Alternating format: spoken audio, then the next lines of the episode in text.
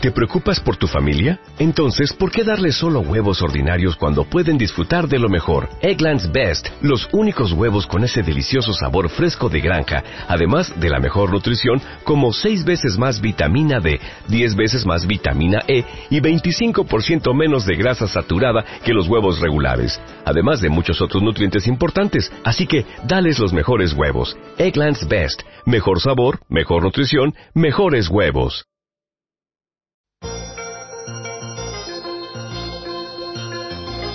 Milenio 3, en la cadena Ser, con Iker Jiménez.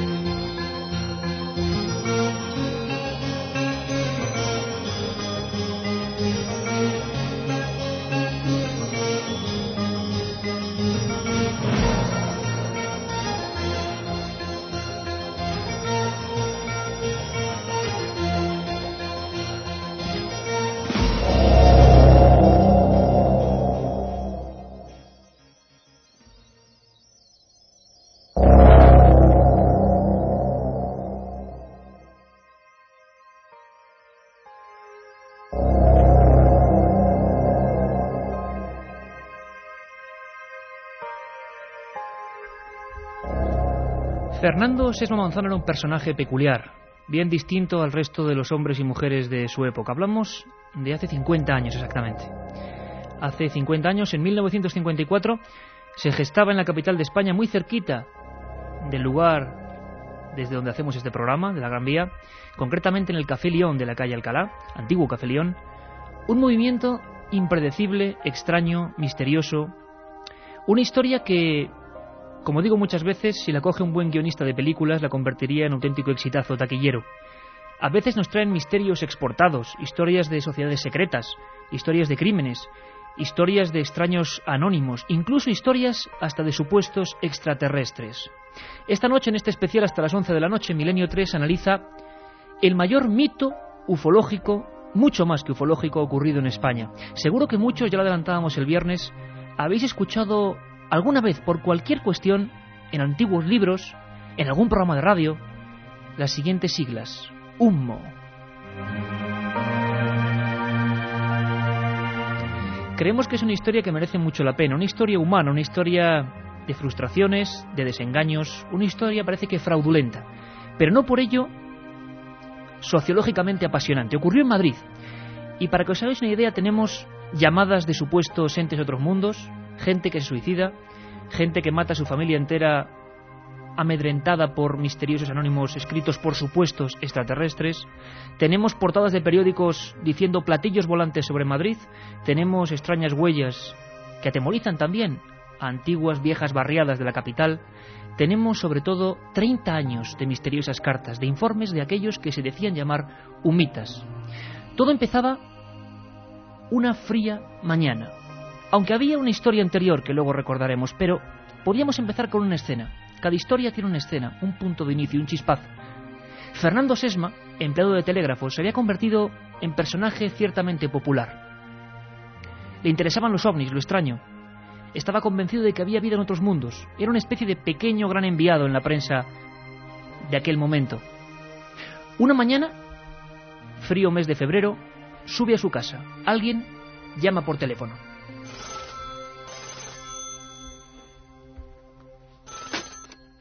Dígame. Señor Sesma Manzano. Sí. ¿Quién habla? Señor Sesma, permítame presentarme. Soy Dale 98 y provengo del astro frío que ustedes llaman Wolf 424 y que nosotros denominamos Humo. ¿Cómo? ¿Pero quién demonios? Señor Sesma, comprendemos su desconfianza y por razón. Hace mucho tiempo que les vigilamos. Pronto tendrán mucha más información de nuestro mundo y de nuestros propósitos particulares en su planeta. ¿Más información? Cartas muy detalladas que asombrarán a sus científicos, señor Sesma. Ahora tengo que desconectar comunicación. Pero, oiga. Tendrán noticias nuestras.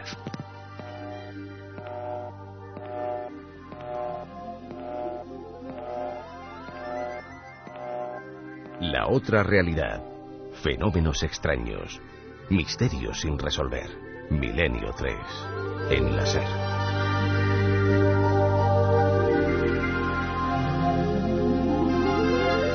Son, amigos, las 9 y 11 minutos de la noche. Estamos en buena compañía en el estudio 1 de la cadena SER, como siempre, en directo, en vivo.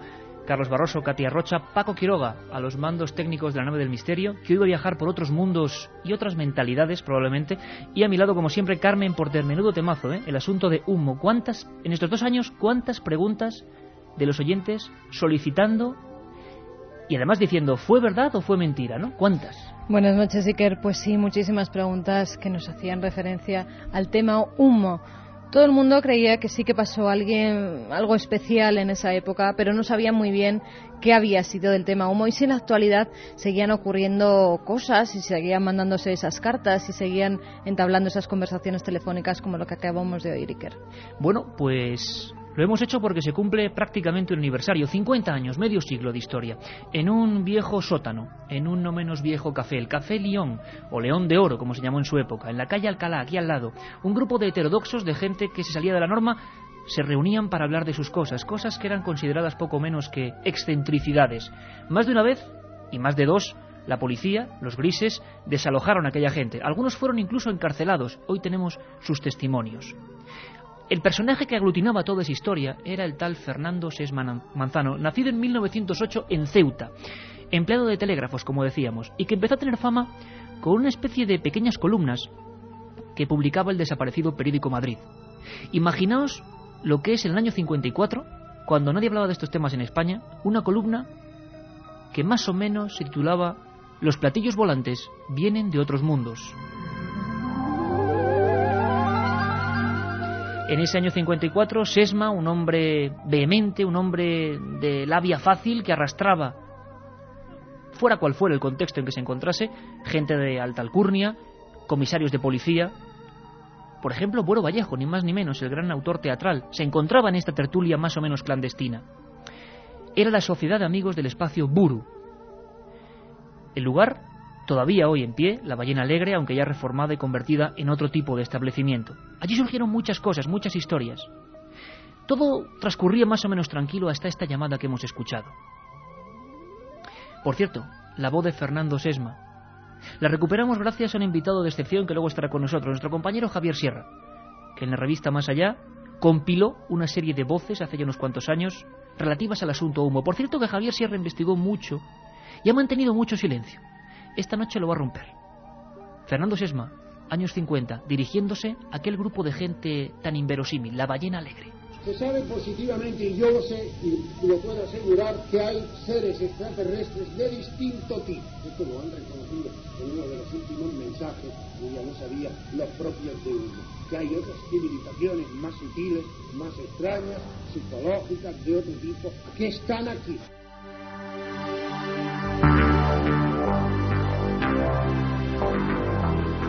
Por cierto que, como siempre, Carmen, 7640, palabra milenio, sorteamos tres libros de encuentros, la historia de los ovnis en España, no podía ser de otra forma, aunque esto se aleja mucho de los ovnis, ¿eh? Hablamos casi de sociedades secretas y para mucha otra gente de experimentos de control mental. Hubo un grupo de españoles controlados por determinadas agencias para ver cómo respondían creyéndose ellos en contacto con otros seres. Fue una gigantesca broma de 30 años. ¿Cómo se hace una broma de 30 años? 7640, ¿no? 7640, líneas abiertas, SMS, ya sabéis, podéis mandar vuestras opiniones, vuestros asuntos, qué opináis del asunto humo. 7640, palabra clave, milenio, espacio y lo que vosotros queráis. Como bien ha dicho Iker, vamos a sortear entre todos los que nos lleguen tres libros de encuentros. Y especialmente nos interesa porque hoy hay mesa de redacción, primera parte que va a ser el reportaje, no os alarméis porque muchos estoy seguro que estarán tirándose ya los pelos de la cabeza si aquello fue un fraude, si aquello... Tenemos dos horas de programa. Vamos a contar la historia para todos los amigos que no la conocen. Vamos a intentar hacerlo con todos los documentos y a partir de la segunda hora, mesa de redacción, con opiniones, con datos y con sorpresas. Por cierto, si alguien en el año 66 o 67 vivía en las colonias de Aluche o San José de Valderas o Santa Mónica, seguro que si alguien ha sido testigo de lo que vamos a contar, sabe ya de qué estamos hablando. Nos gustaría mucho que nos escribieran personas que en los años 60 vivían en aquellos barrios, porque allí ocurrieron al parecer cosas asombrosas. En aquel Café León, en aquel mismo sótano, se llamaba la Ballena Alegre porque había este mm, cetáceo eh, con un chorro de agua y dos bañistas. El nombre el alemán, que lo ponía en alemán, es impronunciable. Y realmente tenía mucha historia porque la Falange fue eh, fundada en ese momento, en ese café. Veinte años después, esta gente toma el testigo. ¿Cómo podemos imaginarnos aquellas reuniones clandestinas? ¿Cómo podemos imaginarnos aquella gente que a veces, como Fernando Sesma, acudía pálido porque un extraño ser le había llamado por teléfono?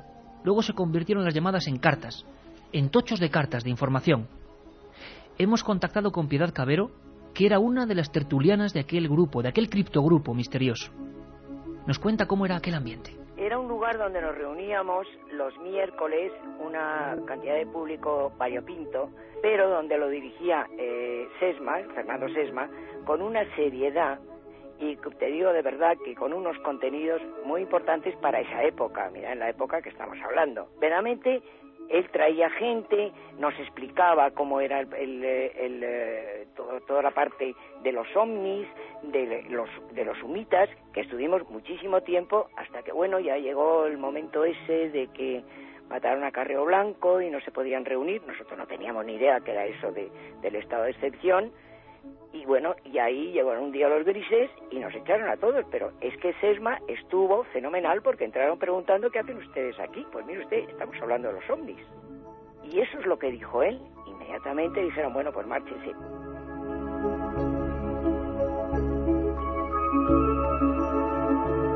Como hemos dicho, la historia que vamos a contaros en estas dos largas horas eh, tiene todos los condimentos para ser un auténtico bestseller, sobre todo muy cinematográfica, pero como siempre la ficción supera la realidad, perdón, supera cualquier ficción y más cinematográfica.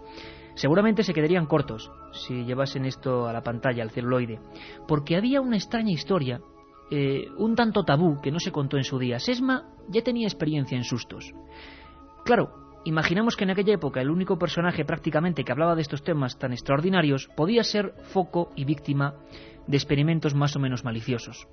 En el año 1962 pasó algo y casi que ahora me da un escalofrío porque pasó eh, muy cerquita de aquí, en la calle Luna, en la trasera. El Café León está un kilómetro como mucho ahí al lado de Cibeles y esto pasó en la trasera. En la calle Luna número 16 eh, vivía un sastre, José María Ruiz Martínez. Realmente él tenía el taller. Su casa estaba un poquito más allá, una manzana más allá, en la calle Antonio Grilo. ¿Qué tiene que ver un sastre, una casa, la calle Luna con toda esta historia? Bueno, Fernando Serra Manzano, este hombre protagonista del movimiento contactil, de lo extraño en España, que empezaba a hablar de seres de otros mundos, empieza a recibir una serie de anónimos.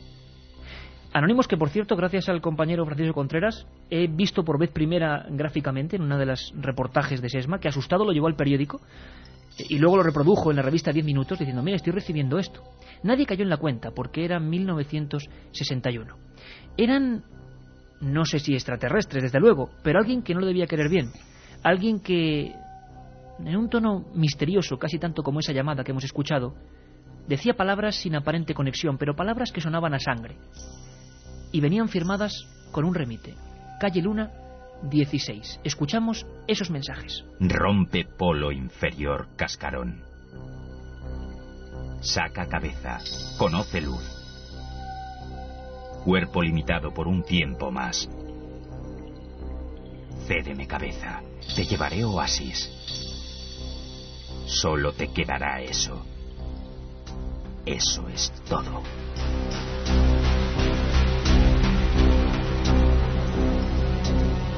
Hoy la nave del misterio se adentra en uno de los grandes tabús de la ufología.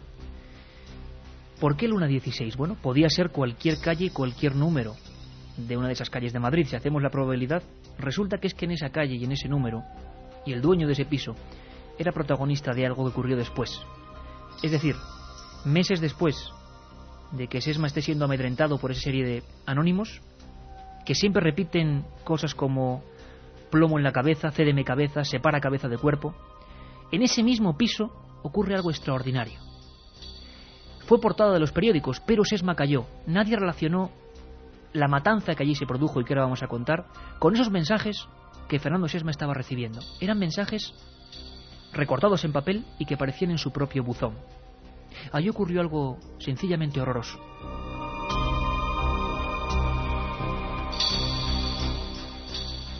El 1 de mayo de 1962, en la calle Grillo número 3, se vivió uno de los episodios más macabros de la época. En el tercer piso del inmueble, el sastre José María Ruiz Martínez, convencido de estar dominado por alguien sombrío, un ente al que se refirió y que jamás nadie pudo saber de quién se trataba, acababa con la vida de toda su familia. Meses antes, el empleado de telégrafos Fernando Sesma Manzano, uno de los primeros en divulgar los misterios del universo, recibía en su domicilio varias misivas que parecían profetizar una tragedia. El remitente de esas cartas era alguien que al parecer vivía en la calle Luna número 16, un lugar prácticamente pegado a la casa de Antonio Grilo y donde tenía su sastrería José María Ruiz. El sastre era un hombre sin problemas económicos ni familiares, pero que al tiempo que van apareciendo las cartas dirigidas a Sesma, va cambiando bruscamente su temperamento, volviéndose ansioso e irascible. La gente que le conocía aseguraba que estaba atormentado por algo. La mañana en que el sastre cometió los crímenes, a las ocho y cuarto envió a su criada Juana García Capitán a comprar unas medicinas. Después comenzó el terrible ritual de muerte. Primero acabó con la vida de su esposa Dolores Bermúdez, abriéndola la cabeza con un martillo mientras la mujer dormía.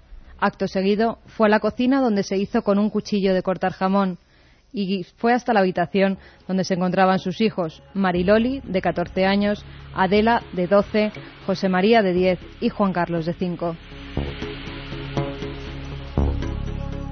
Les quitó la vida uno a uno, aunque los gritos y lloros alertaron a los propietarios de una lechería cercana, que inmediatamente avisaron a la policía. A las ocho y media, el sastre, completamente enloquecido, salía al balcón portando a su hija Susana, de tan solo 18 meses y ya cadáver, en sus brazos. Esa escena fue plasmada en todos los periódicos de la época. El caso lo dedicó su portada. Un sastre enloquece repentinamente. En lo que era el hábitat natural del sastre, la calle Luna 16, su taller, donde tenía su negocio, algo estaba ocurriendo. Este hombre estaba volviendo loco, una esquizofrenia, quién sabe. Pero Sesma imaginó su impresión.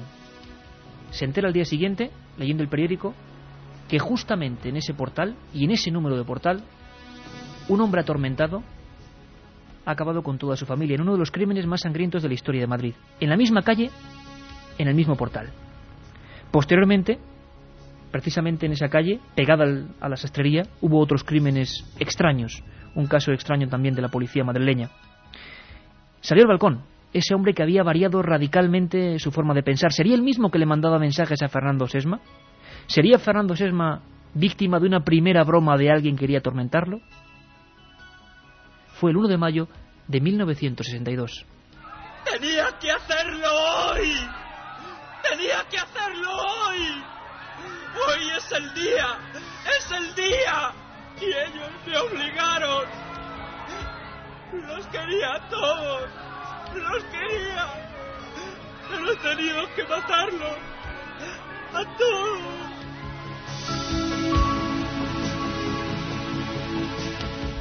Fueron tan impactantes las fotografías que fueron censuradas en su época. Se sacó ese balcón, esa balconada, y un dibujo del desastre José María Ruiz con su hija en brazos, ensangrentada. ¿Quién le estaba ordenando? ¿Quién había manipulado su mente?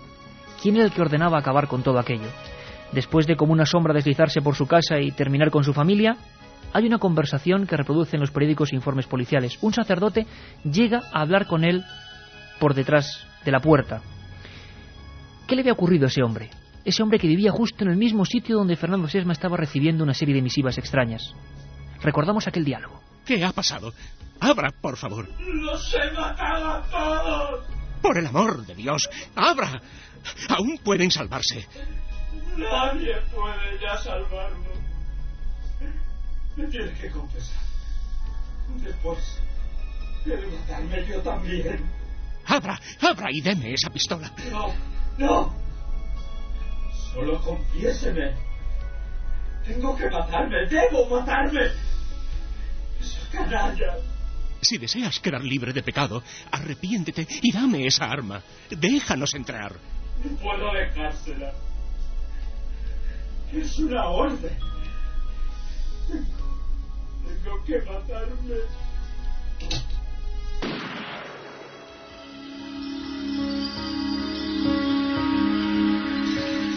No estábamos acostumbrados a crímenes de este tipo, una especie de inmolación ritual de toda una familia, un sastre con negocio bollante sin ningún tipo de problema y que había estado variando su comportamiento. Imaginaos, por lo tanto, a Fernando Sesma. No colaboró con la policía, se quedó con aquel mazo de extraños anónimos, de extrañas palabras, y la rompió. Luego, seis años después, dijo que uno de los mayores sustos de su vida era que aquellos papeles que él había roto con Cédeme cabeza, llévame a Oasis, y que tiró por el retrete directamente, se los encontró en la casa de campo, perfectamente unidos, los papeles unidos que él había tirado por las propias tuberías. Por lo tanto, Sesma era un hombre que tenía su prudencia, en el sentido de que ya había recibido más de un susto del que no había salido muy bien parado. Esa llamada de I-98 con la que hemos empezado, imagino que le revolvería antiguos malos ratos. ¿Quién era DI-98? ¿Por qué hablaba de un tal planeta Humo? ¿Era otra era otra especie de gigantesca farsa que se iba a cebar de nuevo en él. La diferencia es que empezaron a llegar cartas, ya no solo eran llamadas, eran cartas, mecanografiadas, de unos seres que se autodenominaban humitas, que enviaban una serie de informaciones y que no tenían pinta desde luego de ser tan dramáticos como los mensajes anteriores. Vamos a recuperar un documento interesantísimo para que veáis la longevidad de esta historia que empieza hace 50 años. El gran Antonio José Alés, en estos mismos micrófonos, principios de los años 80, dedicaba un programa al asunto y se preguntaba las mismas cosas que nos preguntamos nosotros esta tarde-noche. Hace de esto unos años, en un café de Madrid, el León de Oro, enfrente de Correos, en la calle de Alcalá, se formó un curioso grupo comandado por Fernando Sesma ese grupo se llamaba La Bañera Alegre. Allí se reunían para hablar de algo que en aquella época prácticamente estaba prohibido. Hablaban de vida extraterrestre, hablaban de la posibilidad de vida en otros mundos, en una época en que hablar de esto pues era considerado como muy exótico y fundamentalmente era considerado un tema de visionarios. Fernando Sesma fue el pionero de este supuesto planeta llamado Ummo, con dos M's, U-M-M-O. Y parece ser que antes de morir Fernando Sesma dijo que todo esto de Ummo no era más que un invento, que había sido una gran mentira. Sin embargo, los seguidores de Ummo, todo un curioso movimiento, pues no han cejado en su empeño y continúan reuniéndose de vez en cuando y sobre todo recibiendo unas eh, cartas, extrañas cartas, mmm, mecanografiadas. Eh, se reciben en Alicante, se reciben en Barcelona, con el símbolo de humo, que es una especie de H. La otra realidad. Milenio 3. En la cadena Ser.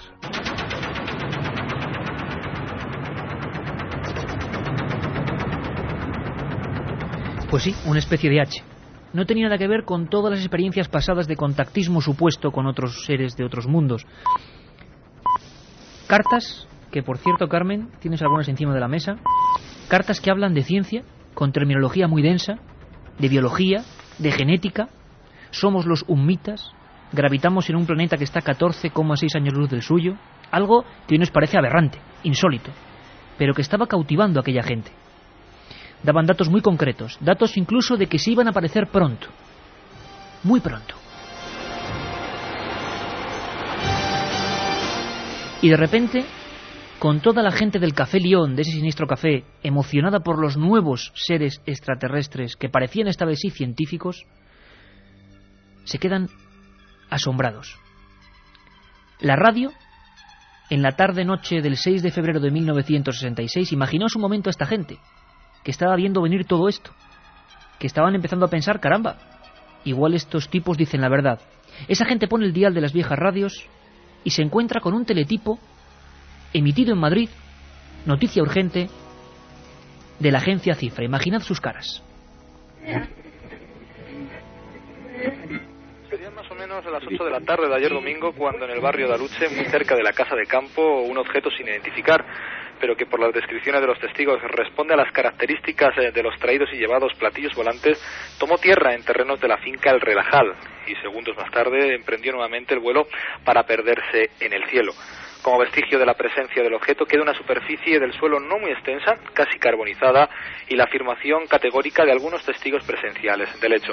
Uno de los testigos no ha querido facilitar su nombre para evitar eh, su publicidad. El otro, que observó desde la ventana de su casa la llegada y partida del extraño objeto, es Vicente Ortuño. Las descripciones coinciden en afirmar que un disco anaranjado descendió, se posó en tierra y seguidamente emprendió vuelo a gran velocidad.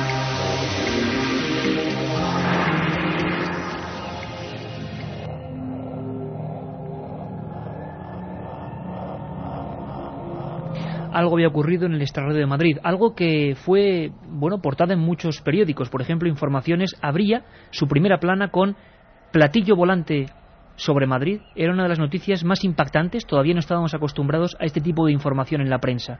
Lo más asombroso es que los principales testigos de esta observación describen algo. Dicen a la prensa, uno de ellos es Vicente Ortuño, otro José Luis Jordán Peña, quedaos todos con este nombre, dicen a la prensa que efectivamente había un objeto incandescente muy cerca del antiguo polígono C de Aluche, que entonces era muy el extrarradio de Madrid, y que en la base parece que había un símbolo. ¿Lo adivináis? Un símbolo parecido a una H. El 6 de febrero de 1966, según informó la agencia Cifra, un gigantesco artefacto discoidal había sobrevolado la barriada madrileña de Aluche sobre las 8 de la tarde, posándose minutos después en las cercanías de la finca El Regajal. Los diarios publicaron que incluso había testigos. Uno de ellos fue Vicente Ortuño, que observó la llegada y partida del artefacto desde una ventana situada en el sexto piso de la calle Rafael Finat.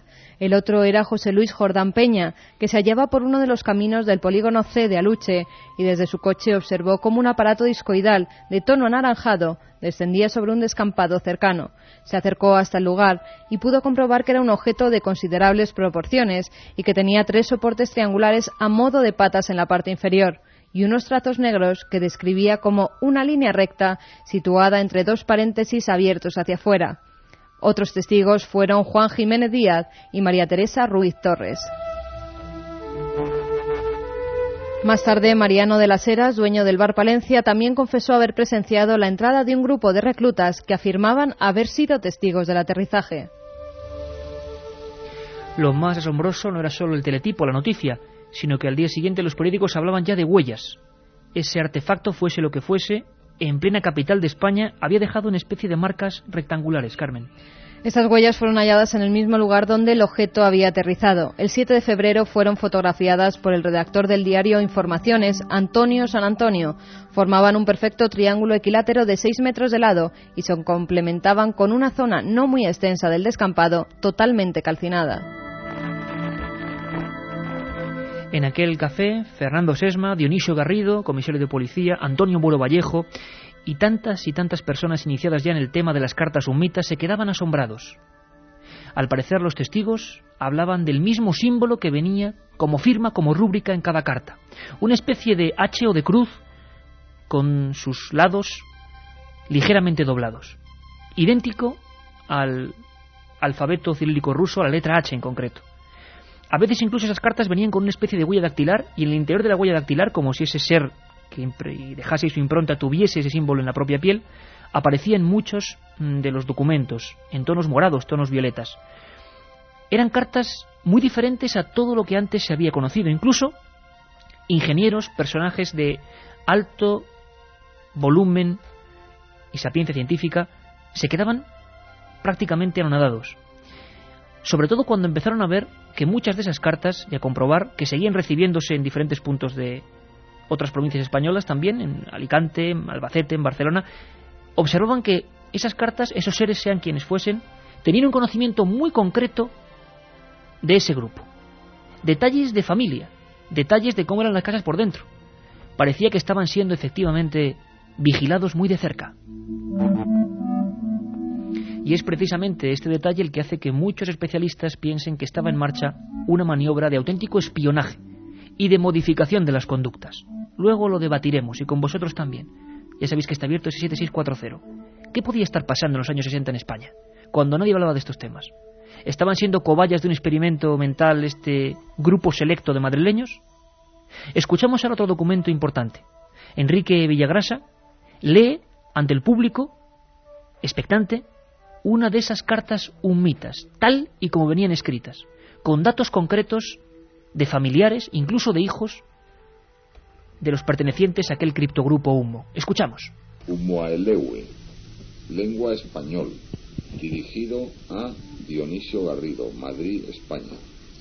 Señor Dionisio Garrido, mi primer deseo estriba en una expresión de mis más cordiales saludos hacia usted, su honorable esposa, sus hijos, en especial al más caro, que sabemos ya restablecido de su dolencia circulatoria, y sus hermanos atentos al análisis de nuestra información ofrecida antaño por estos expedicionarios que le escriben.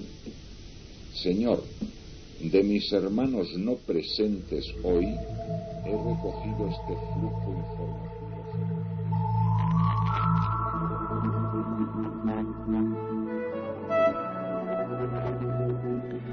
Los sumitas, fueran agencia de inteligencia, bromistas o auténticos seres del espacio, que desde luego evidentemente es lo más dudoso, tenían una gran osadía.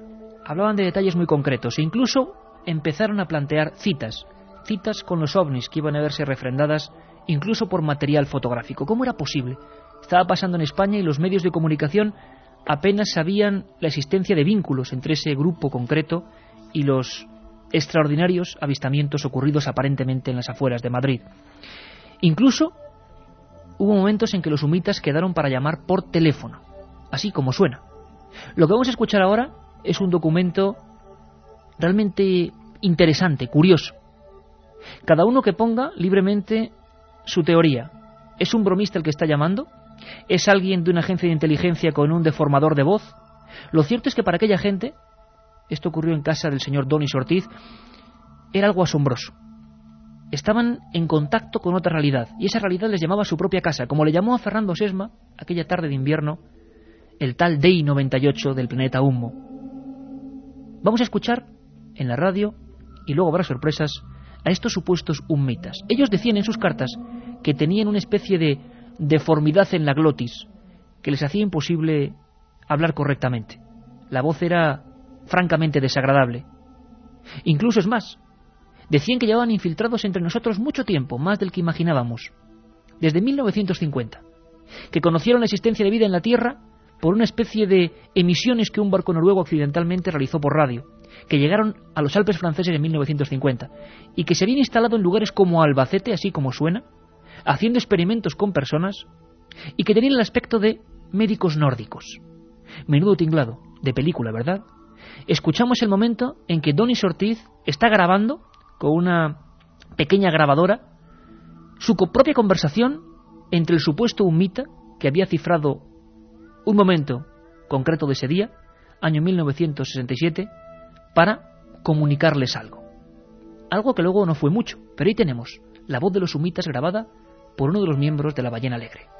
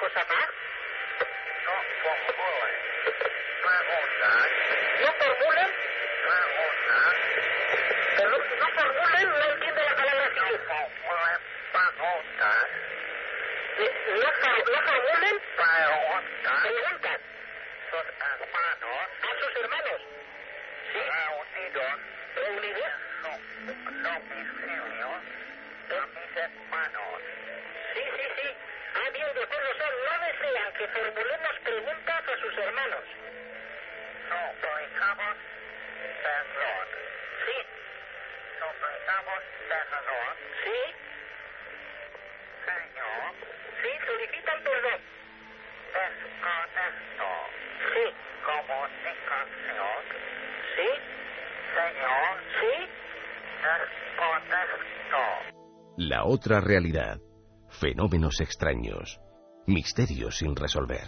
Milenio 3. En la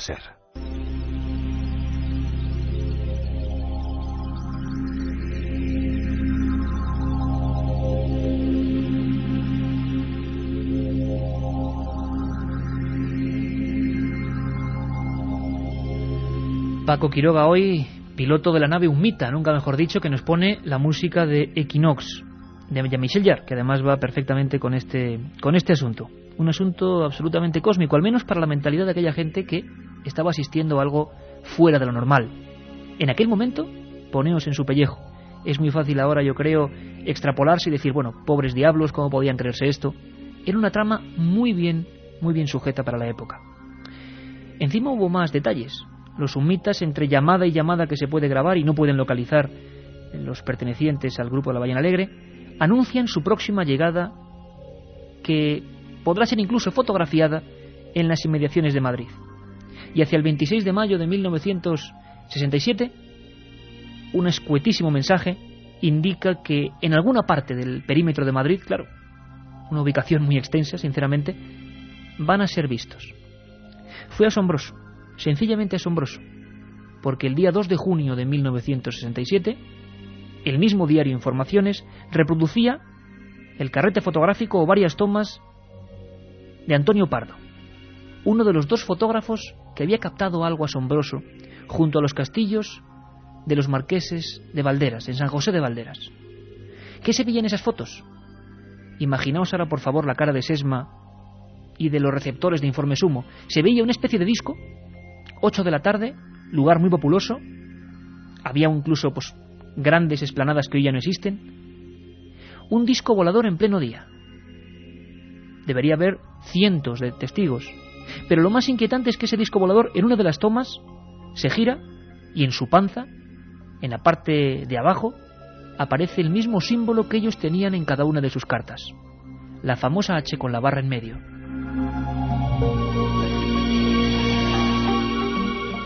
El 2 de junio de 1967, como ya se había anunciado en una de las cartas sumitas que habían llegado hasta la ballena alegre, el diario Informaciones en portada mostraba las fotografías de un gigantesco ovni sobrevolando la barriada de San José de Valderas, en el pueblo madrileño de Alcorcón. El objeto, al parecer, se, balanceó por encima de los castillos de los marqueses de Valderas. Según la noticia, el aparato era ovalado, tenía unos 12 metros de diámetro y se movió por el lugar durante 10 minutos hacia la las 8 y 10 minutos de la tarde. El grupo de Sesma estaba convencido de que era la prueba de que los sumitas estaban allí, porque al igual que en las cartas, también en este aparato se pudo observar la H invertida. No solo eso, los testigos hablan de ese disco volante y de que en un momento dado parece, bueno, aterrizar. Si vamos al diario Pueblo, encontraremos otra noticia asombrosa de esos días. El titular decía cápsulas de otros mundos en terrenos madrileños. Y la foto era de un vecino de la zona que estaba buscando. ¿Buscando qué? Bueno, al parecer, un misterioso ingeniero francés, un científico anónimo realmente, porque nunca se pudo saber quién era, había recorrido la barriada de Santa Mónica. Muy poco después de que saliese la noticia de que ese objeto con la H en su panza atravesase delante de supuestamente muchos madrileños el cielo de aquella tarde de primavera. ¿Qué buscaba ese científico? ¿Qué quería? Un hombre que no era del lugar y que se metió en varios comercios con un extraño encargo. Esto ya adquiere tintes detectivescos. Al mismo tiempo, el grupo de Sesma, el grupo del Café León, ya, como decía Carmen, tenía muy clara la prueba evidente.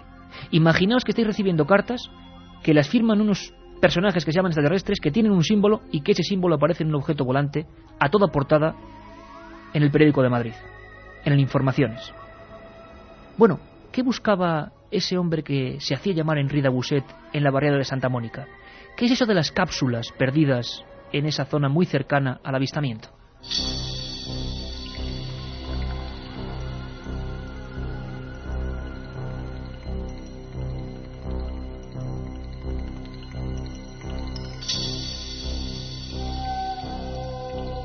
Llamamiento a todos los vecinos de la barriada de Santa Mónica sobre unas misteriosas cápsulas cilíndricas de 128,80 milímetros de longitud, provistas de un disco central aparecidas en varios descampados del kilómetro 3 de la carretera de Boadilla tras los acontecimientos del 1 de junio de 1967.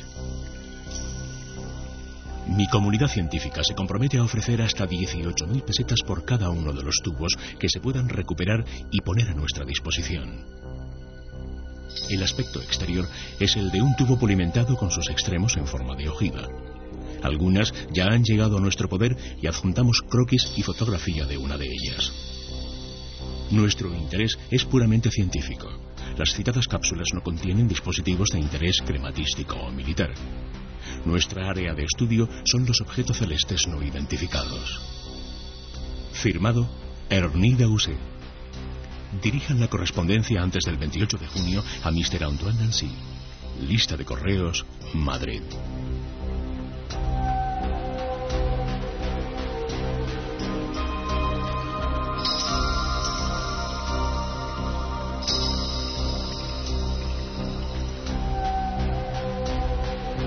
Santa Mónica, un barrio popular, muy cerquita de Prado del Rey, y donde habían llegado los ecos de la visión de ese supuesto objeto volante no identificado.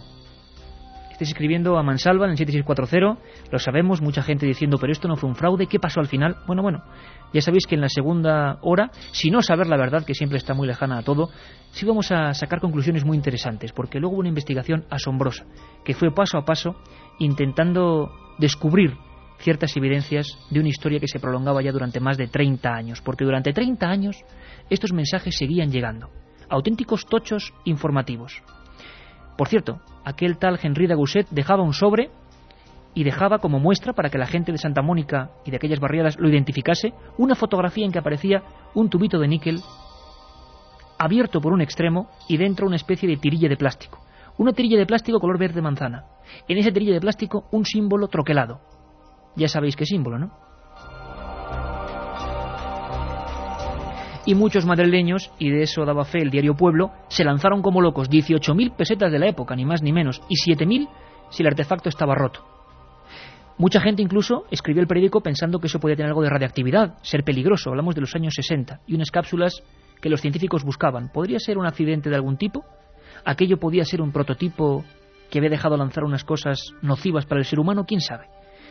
No tenemos noticia de que se recuperara ninguna cápsula, pero desde luego el umbral del misterio, la inquietud en aquella gente ya estaba perfectamente instalada. Nunca supimos, por cierto, quién era el tal Henri Dagousset. Lo que sí sabemos es que un pequeño trozo enviado a un investigador, a Marius Jeguet, investigador ya desaparecido, sí pudo ser analizado, suponiendo que ese pequeño trozo, apenas una viruta, correspondiese a aquellos cilindros dejados supuestamente por un objeto de otro mundo. Y ese pequeño trozo fue enviado no a un lugar cualquiera, sino al laboratorio principal del INTA, el INTA, el Instituto de Técnica Aeroespacial. Escuchamos el dictamen de ese análisis, 1967. Análisis del INTA, Instituto Nacional de Técnica Aeroespacial. La muestra a identificar es una película de aspecto flexible de plástico de color verde claro, opaca, de forma rectangular y con unas dimensiones de 2 por 7 centímetros y espesor de 50 micras. Según la información que poseemos de este material, al que identificamos como polifluoruro de vinilo, solo la firma americana DuPont, bajo el nombre comercial de Tedlar, la fabrica. Es una sustancia de extraordinaria resistencia a la radiación UVA, a los agentes atmosféricos, químicos y a la abrasión, su campo de utilización es fundamentalmente el recubrimiento de estructuras para su protección. Tenemos noticias de que en ciertas instalaciones militares y en Cabo Kennedy se protegen los cohetes y propulsores con estas láminas de material de PFV.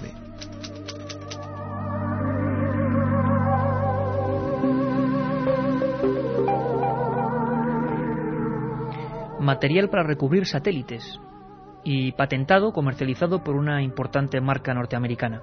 ¿Qué pintaba dentro de unas cápsulas en el barrio de Santa Mónica después de verse supuestamente un objeto volante no identificado? Para mucha gente, incluso para los propios miembros de ese criptogrupo de elegidos que seguía recibiendo cartas, aquello empezaba a oler mal. Aquello tenía conexiones que no estaban muy claras. ¿Qué se pretendía con aquellas pruebas lanzadas sin ton ni son y que podían llegar a manos de personas que nada tenían que ver con el asunto. Incluso hubo comunicaciones más inquietantes. Algunos de los personajes de este grupo que empezaban la Ballena Alegre tuvieron una aproximación más y más cercana. Es más, hay leyendas, vamos a llamarlo así, de que más de una persona utilizó las fórmulas químicas, utilizó fórmulas matemáticas, llevó a buen o mal término los conocimientos científicos que sin parar seguían llegando a sus manos con esas H's como firma Uno de esas personas, quizá el que más interés mostró por aquel asunto en aquel momento, era Rafael Farriols, un importantísimo y prestigioso industrial catalán.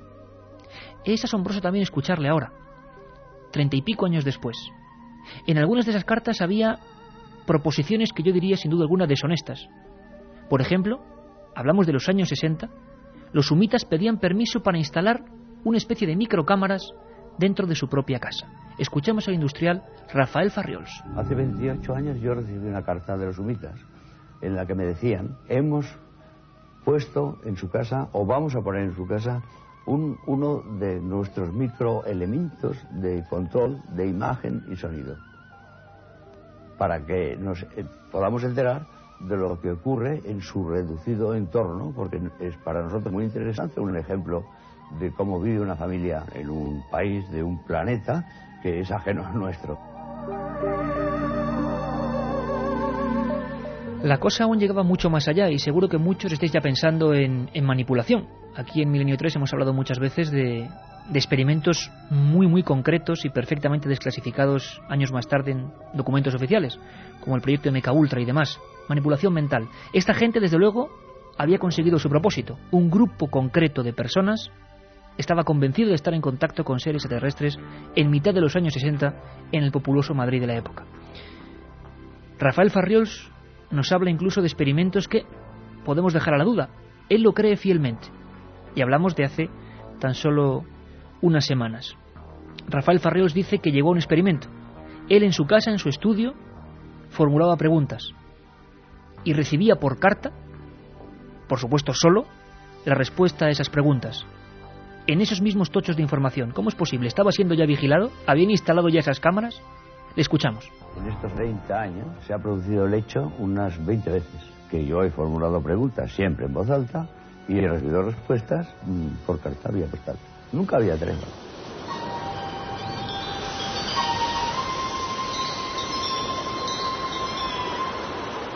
Al mismo tiempo, primeras figuras de la dramaturgia en España, hablábamos de Antonio Buro Vallejo, declaraban en Pueblo que el ovni de Madrid, el platillo volante de Madrid, entrevista a Buro Vallejo, tenía un misterioso símbolo y tres patas. Es muy curioso y muy romántico escuchar esas, o leer, mejor dicho, esas entrevistas a toda contraportada en el diario Pueblo.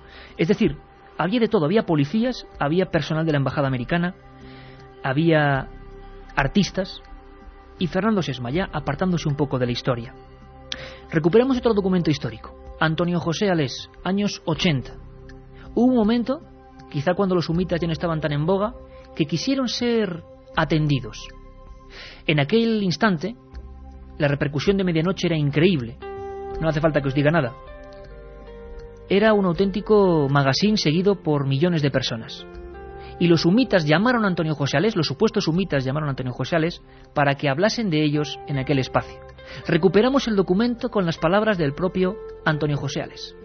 Entresaco del mensaje que los humitas querían que habláramos de ellos en medianoche. Así que lo estamos haciendo por esa supuesta petición, a ver si empiezan a manifestarse de nuevo y nos llegan documentos a nosotros. Esta era la llamada que recibíamos y grabábamos porque nos pidieron expresamente que primero preparásemos un magnetofón para grabar. Y esto es lo que nos dijeron.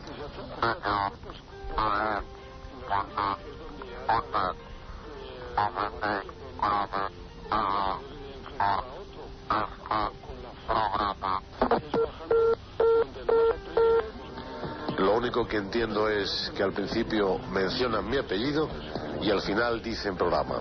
El resto no lo entiendo.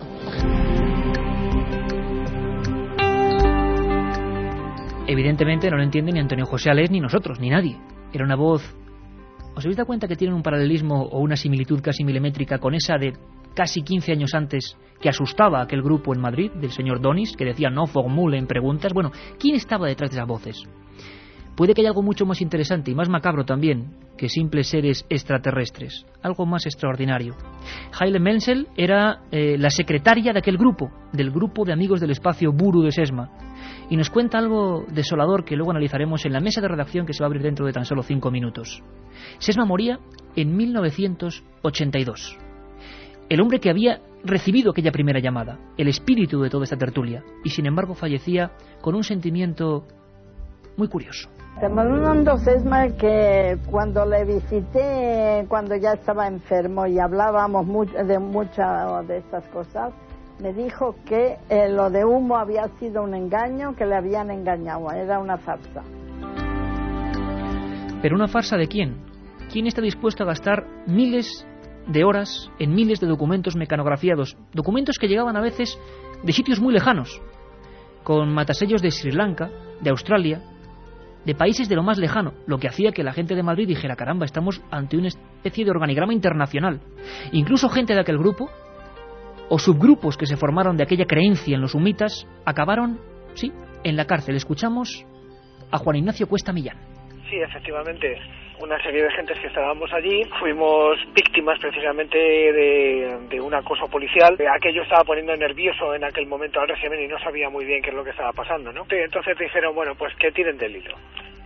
Y se presentaron una noche, nos detuvieron a todos, nos llevaron a, a las dependencias de la Dirección General de Seguridad y estuvimos siete días más o menos sometidos a un interrogatorio y efectivamente no había nada, o sea, en ese interrogatorio no salió nada de lo que había, de lo que se había sospechado o se nos había acusado, pero como ya había salido en prensa, ya se había hablado de que si éramos una secta, que seguían los ovnis, que se íbamos a suicidarnos o algo así, bueno, una serie de mentiras absurdas.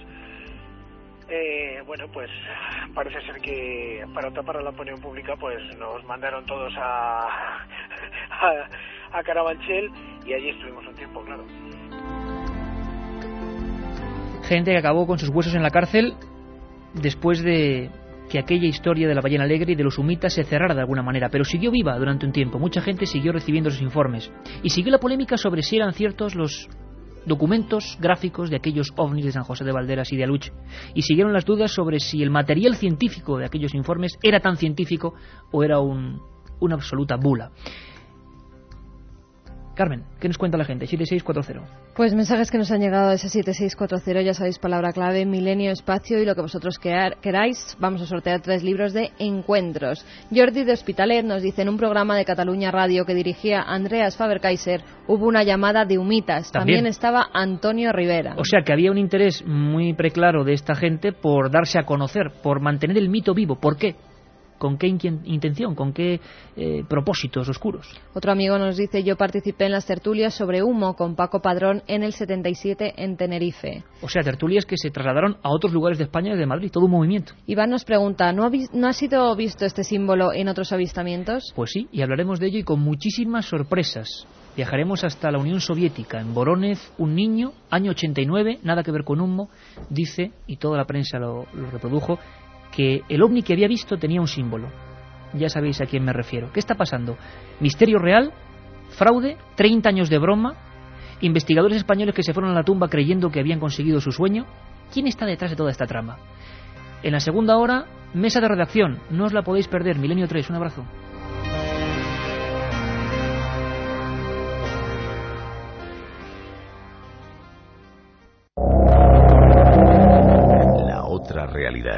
Milenio 3, en la cadena Ser.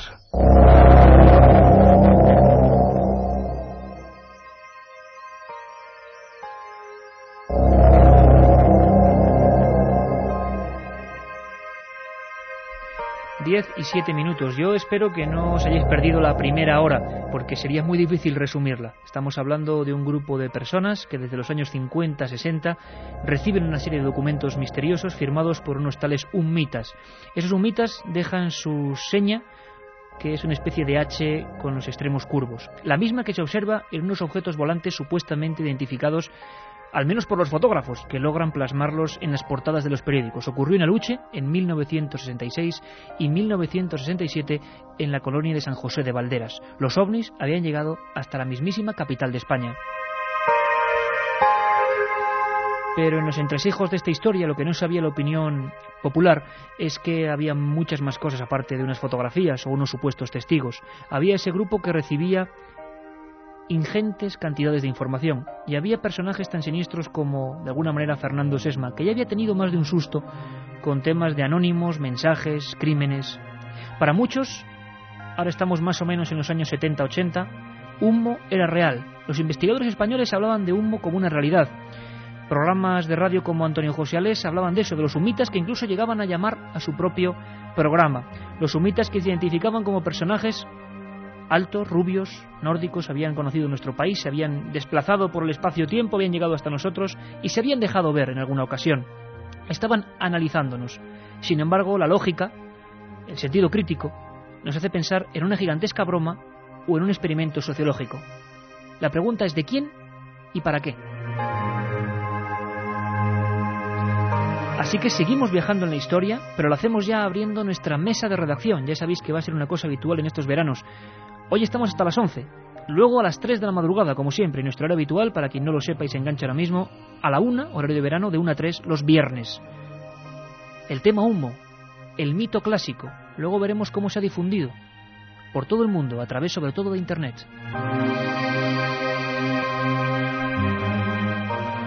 Hablábamos de que en los años 70, principios de los 80, aún los sumitas tienen la osadía de seguir mandando informes y llamar a algunas emisoras de radio con esa voz aflautada, esa voz metálica extraña, la misma quizá que llamó a Fernando Sesma en 1966.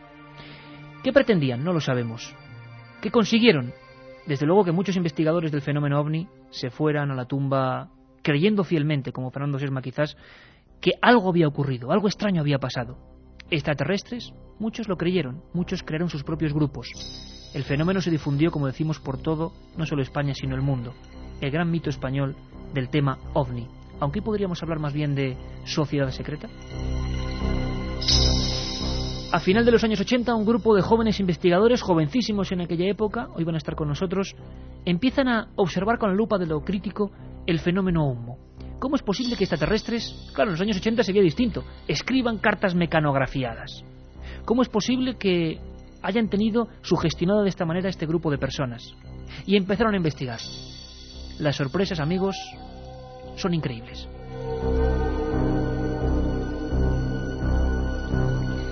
Estudio 1, bueno, Carmen, por cierto, vías abiertas, ¿no?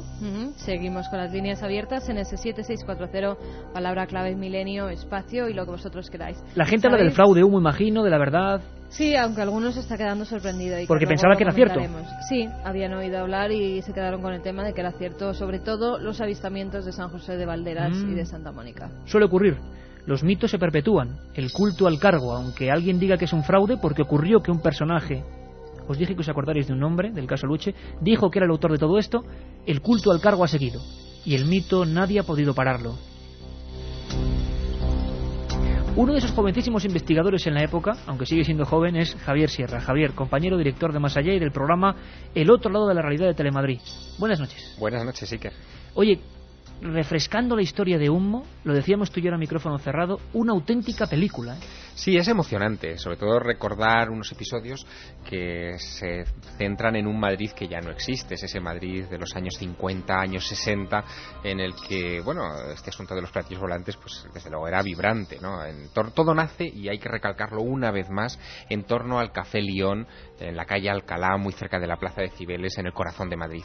Y todo nace no a partir de 1966, cuando los sumitas hacen aparición con esa llamada telefónica Fernando Sesma, sino unos años antes, cuando ese mismo personaje, Fernando Sesma Manzano, eh, comienza a recibir mensajes absurdos relacionados con los crímenes de la calle Luna y otros de otro extraterrestre que se hace llamar Saliano y que va dejando mm, poemas, eh, versos extraños, eh, mensajitos en papeles que Fernando Sesma va encontrándose en la casa de campo, como tú has dicho antes por encima, pero en un momento determinado esos mensajes absurdos, digamos que se van dilatando y aparecen en escena unas cartas mecanografiadas. Imagínate el contraste.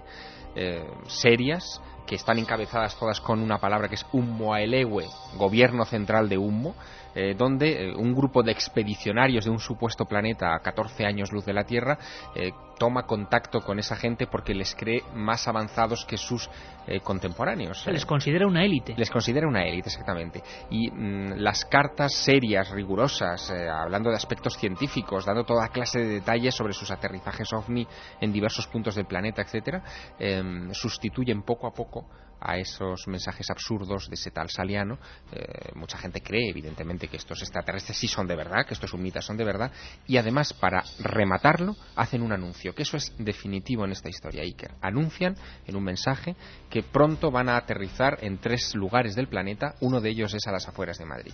Y los contertulios de la Ballena Alegre no se enteran por otra carta mita, se enteran por la primera página del diario Informaciones de Madrid. imaginamos la impresión, ¿eh? En su edición vespertina del 2 de junio de 1967, viendo eh, una fotografía de un platillo volante, como decías, con esa H en la, en la panza del, del objeto. Los sumitas habían cumplido su palabra. Habían cumplido su palabra, Javier. Estaban ahí presentes y para muchos todas las dudas se despejaron de una vez. Es lógico, pensaban que este sí que era el contacto, el contacto soñado por tantas y tantas personas relacionadas con el mundo de la ufología. El caso perfecto. El caso perfecto. Así se llamó un volumen, un libro realizado por Antonio Rivera, el decano de los ufólogos españoles, un libro polémico. Fijaos el título, Un caso perfecto.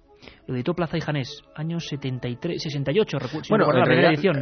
La primera edición es de Pomaire, que es una edición cuadrada, inencontrable, es un pequeño, un pequeño tesoro. Con muchas fotografías. Exactamente, claro, con todas las fotografías obtenidas aquella, aquella jornada. Y la teoría, Javier, era que que era interesante, el ovni de Aluche, que claro, eran datos sueltos, menos para el grupo de los receptores de cartas. Ese ovni de Aluche, del polígono C, año 66, febrero, y el caso fotografiado en Valderas, es decir, un caso con huellas y otro con fotografías y las supuestas y misteriosas cápsulas, eran el mismo objeto, con el mismo símbolo. Para Rivera y Farriols no cabía duda, humo. Pero lo intrigante es que este grupo de expedicionarios, en este caso bien terrestres, empecéis a investigar José Juan Montejo, que luego estará con nosotros, y tú, Javier, y Enrique de Vicente, que también va a estar aquí. Eh, empecéis, imagino que por donde debía empezarse, no la casa por el tejado, sino el primer caso. Claro. ¿Qué ocurre en ese primer caso? Bueno, esto eh, requirió una investigación casi policial, ¿no? detectivesca. Había que localizar eh, las pocas referencias que teníamos reales de los personajes implicados en un primer momento en estos casos. Y había que empezar por el caso de febrero de 1966 en la barriada de Aluche. Había que localizar a los dos testigos cuyos nombres, eh, bueno, habíamos conseguido, estaban en la prensa de la época. Uno era un vecino de Aluche llamado Vicente Ortuño y el otro era una persona muy conocida para nosotros porque después llegó incluso a ser vicepresidente de la Sociedad Española de Parapsicología, es decir, alguien vinculado a estos temas, que era José Luis Jordán Peña. Eh, bueno, a José Luis Jordán Peña lo teníamos más o menos ubicado, pero había cosas que no nos terminaban de encajar en sus testimonios y quisimos localizar a Vicente Ortuño. Eh, Para que la gente nos entienda, Vicente Ortuño ve ese objeto desde, el desde la ventana de su casa en la calle Rafael Finat y Jordán Peña, este personaje que luego hizo carrera en la parapsicología, vamos a llamarlo así, aunque era psicólogo industrial, es el que viene desde Burgos, escribe a, la prensa, se baja incluso del coche para ver aquel objeto y él es el que describe en los periódicos que ese ovni tenía una, mancha, un símbolo, algo, ¿no? Exactamente. Eh, Vicente Ortuño es el que describe el ascenso de ese objeto, mientras que eh, Jordán Peña lo ve desde sus 600 conduciendo en, en las cercanías de ese barrio.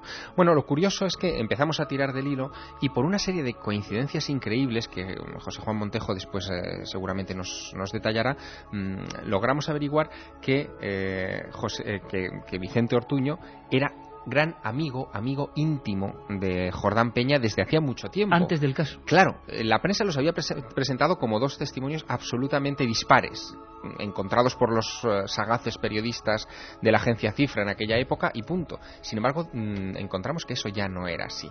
Fue la primera sospecha, el primer aldabonazo de cuidado, quizá estamos pensando un terreno pantanoso. Luego fuimos tirando de otros hilos, por ejemplo, buscamos a ese Antonio Pardo que había obtenido fotografías del ovni de San José de Valderas. Eh, era un nombre falso, es decir, no, no, correspondía con ninguna persona real. Eh, incluso llegamos a localizar al periodista que estuvo implicado en la recepción de la información en de los dos casos, del caso de Aluche y de San José de Valderas, que era Antonio San Antonio y que se mostró muy esquivo cuando, cuando hablamos Y al parecer de... dices, bueno, se publicó en portada, pero es que a este periodista, fijaos la trama que estamos ahora desbrozando, le llegan en un sobre las, las fotografías. Las fotografías, exactamente. Él nunca vio al fotógrafo. Y son eh, negativos cortados, es decir, no se trata de una tira de negativos eh, que sería lo normal, es decir, uno abre la cámara, lo revela y, bueno, da la tira de negativos, sino negativos cortados, lo que implica que ya en esa entrega al periodista del diario Informaciones hay una selección de tomas, no se entregan todas las fotografías. Aquello, desde luego, eh, mosqueó mucho, las fotos fueron sometidas a análisis, hubo opiniones para todos los Ahora gustos. escucharemos algunas, Javier. De los que pensaban que eran auténticas y de los que pensaban que eran radicalmente falsas.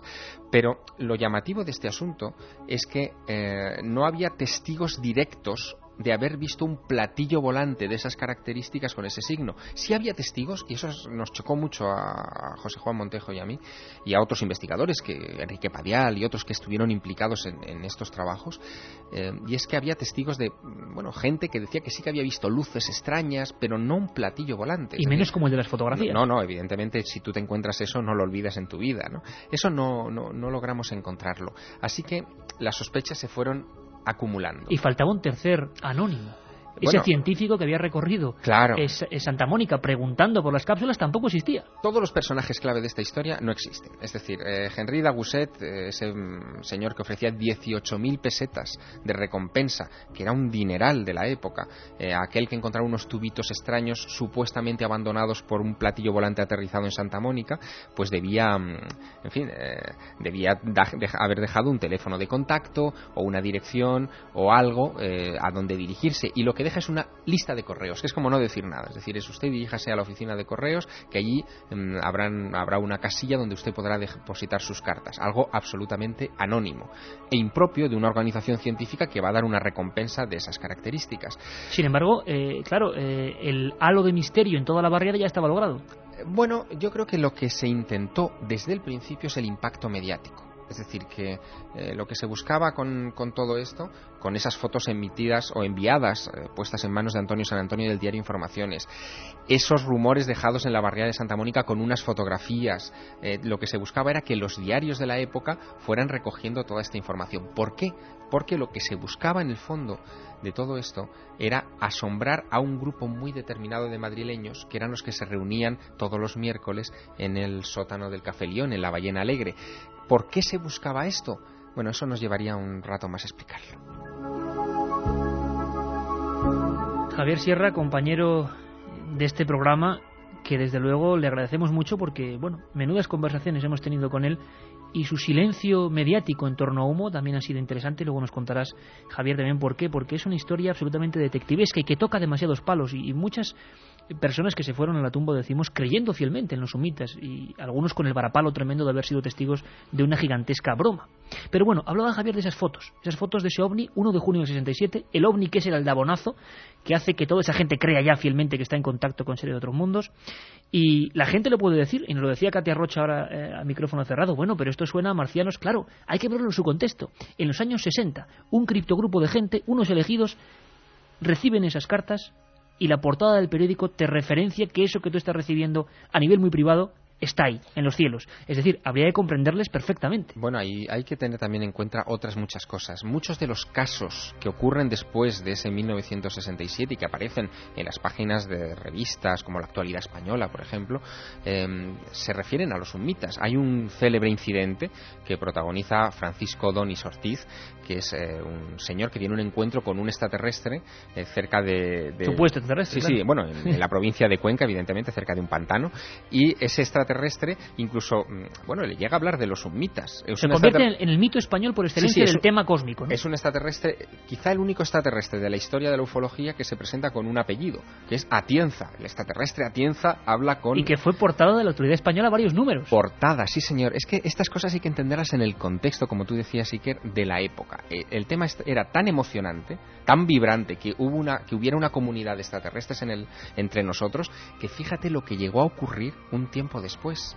Si no recuerdo mal, fue en 1968 que un sacerdote, un cura, un cura, de, estamos hablando de la España de, un de escándalo sin precedentes. Llamado Enrique López Guerrero, gran amigo, por cierto, que le envío un, saludo, mm. párroco de Mairena del Alcor, provincia de Sevilla. Provincia de Sevilla, habla con el corresponsal de ABC en Sevilla y le dice que hay una colonia de extraterrestres infiltrada en la España de Franco. Es decir, aquello es portada de ABC, obviamente, que un sacerdote diga esto, y el asunto, bueno, se convierte en un escándalo nacional.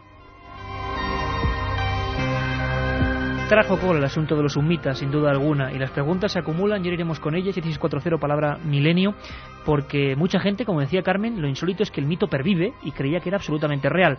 ¿Eran reales las fotografías cortadas, los negativos, de ese objeto que se paseó por San José de Valderas? A final de los años 80, cuando Javier, José Juan Montejo empiezan su minuciosísima investigación, punto por punto, dándose cuenta de que algunos cimientos se resquebrajan, ocurre que se digitalizan esas imágenes.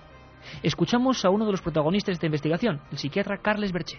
Pero claro, lo que no sabe nadie es que se ha descubierto todo el hilo, es decir, otro hilo en otro negativo, el cual, pues bien, lo descubrí yo haciendo lo mismo que hizo William Spalding, pero con la tecnología de los 90, que ahora es mucho más accesible, que es, de nuevo, escaneando las imágenes a 400 puntos por pulgada, introduciéndolas digitadas, digitalizadas perdón, en un ordenador y procesando las fotografías.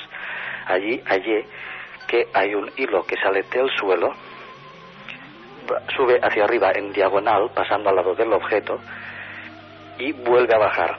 Y no se aprecia la parte superior de la fotografía, que a mí me hace imaginar, esto ya es un montaje, digamos, eh, una suposición mía, que da la vuelta, por ejemplo, a la rama de un árbol, el cual no se encuentra en la fotografía, y vuelve a bajar, es decir, el hilo salía del suelo. Estas fotografías, por supuesto, todavía no han salido a la luz, las tengo un poco en reserva y nadie las conoce. Otra realidad. Fenómenos extraños. Misterios sin resolver. Milenio 3. En la palabras de Carles Berche, que por supuesto ahora sí se conocen las fotografías, pero eran palabras del momento prácticamente de la investigación, cuando también era un gigantesco mm, batacazo para un misterio de 30 años. Los jóvenes investigadores estaban mostrando su espíritu crítico, cargándose, entre comillas, con los datos, una historia que los más veteranos llevaban manteniendo 30 años. Pero bueno, hablando de veteranos, Juan José Benítez, ni más ni menos.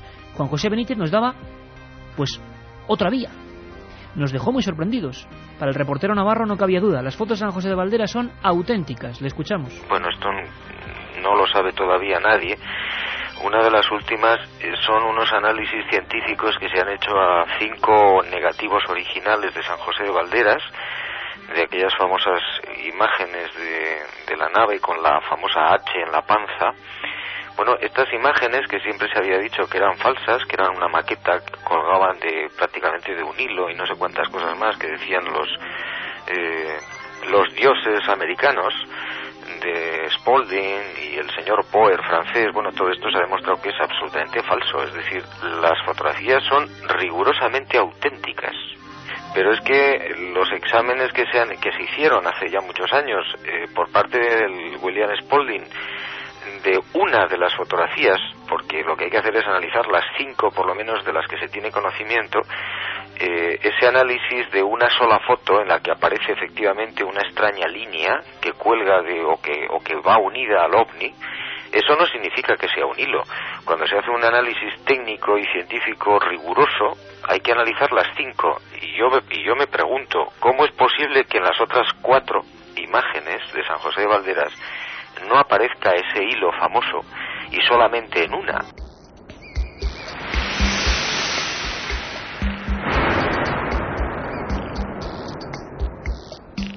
Estamos a punto de saludar a José Juan Montejo, pero antes, para que la polémica sea concreta y saquéis conclusiones, no solo las fotografías fueron analizadas, sino como decía Javier Sierra, la posibilidad de que ningún testigo fuera real. Escuchamos rápidamente a Carles Berche. Hay que añadir las investigaciones posteriores para tratar de encontrar testigos, no tan solo de San José de Valdera, sino también de los del caso previo de Aluche, un año anterior. Ningún testigo, exceptuando el propio Jordán Peña, ha sido encontrado y eh, reinvestigado y que reafirme totalmente lo que se dice en el libro de Antonio Rivera y Rafael Farrios, un caso perfecto, que es el que dio toda la información exhaustiva de este caso. Tenemos el debate completamente abierto a las 22 y 27 con vuestra participación también, por supuesto, porque a día de hoy, Javier, el último detalle, esto teníamos ahora, que no haya testigos. Eh, Antonio Luis Moyano, investigador que ha vuelto a recorrer los barrios de Aluche, San José de Valderas, Santa Mónica, afirma todo lo contrario. O sea, gente que dice que las fotos son falsas, que evidentemente parece que son falsas, pero Juan Benítez que dice que no, la teoría del hilo, hablaremos de ello. Gente como Carles Berché que dice que mm, peinando esa zona no hay testigos de esos casos perfectos, y gente ahora como Antonio Luis Moyano que nos cuenta lo que sigue. Me pateé durante dos semanas todas esas barriadas que tú has mencionado, como es eh, Aluche, San José de Valderas y, y Santa Mónica, llamando puerta a puerta para tratar de localizar a algunos de los testigos que aún quedan con vida, porque muchos ya han fallecido.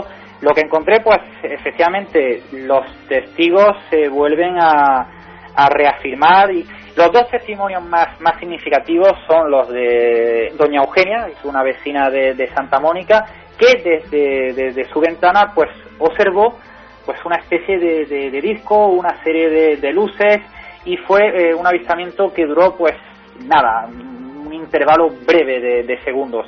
Pero el testimonio quizás pues más, más sugestivo es el que eh, aporta eh, una niña, Emilia, que aseguraba haber visto el, el famoso disco que, que aparece en las, en las fotografías ya, ya clásicas del castillo de San José de Valderas. Lo que sí ella me, me confirmó es que el famoso logotipo de, de humo ella no, no lo vio.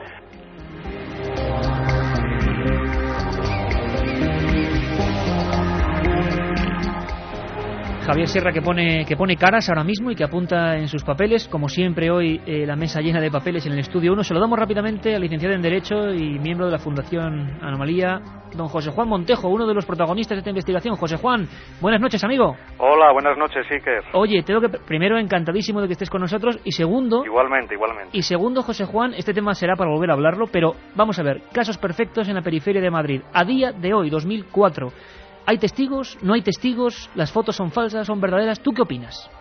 Hombre, eh, testigos eh, quizá los haya de algún fenómeno aéreo extraño, por llamarlo así, que podía haber ocurrido en coincidencia con las fechas más bien del segundo caso, del de San José de Valdera Santa Mónica en junio de 1967, lo cual desde luego no va en perjuicio de que las famosas fotografías de allí, eh, del supuesto ovni que se dio sobre los castillos de Valderas, eh, sean probablemente falsas. ¿Qué opinas de las palabras de JJ Benítez, que asegura que hay un informe que dice que son reales?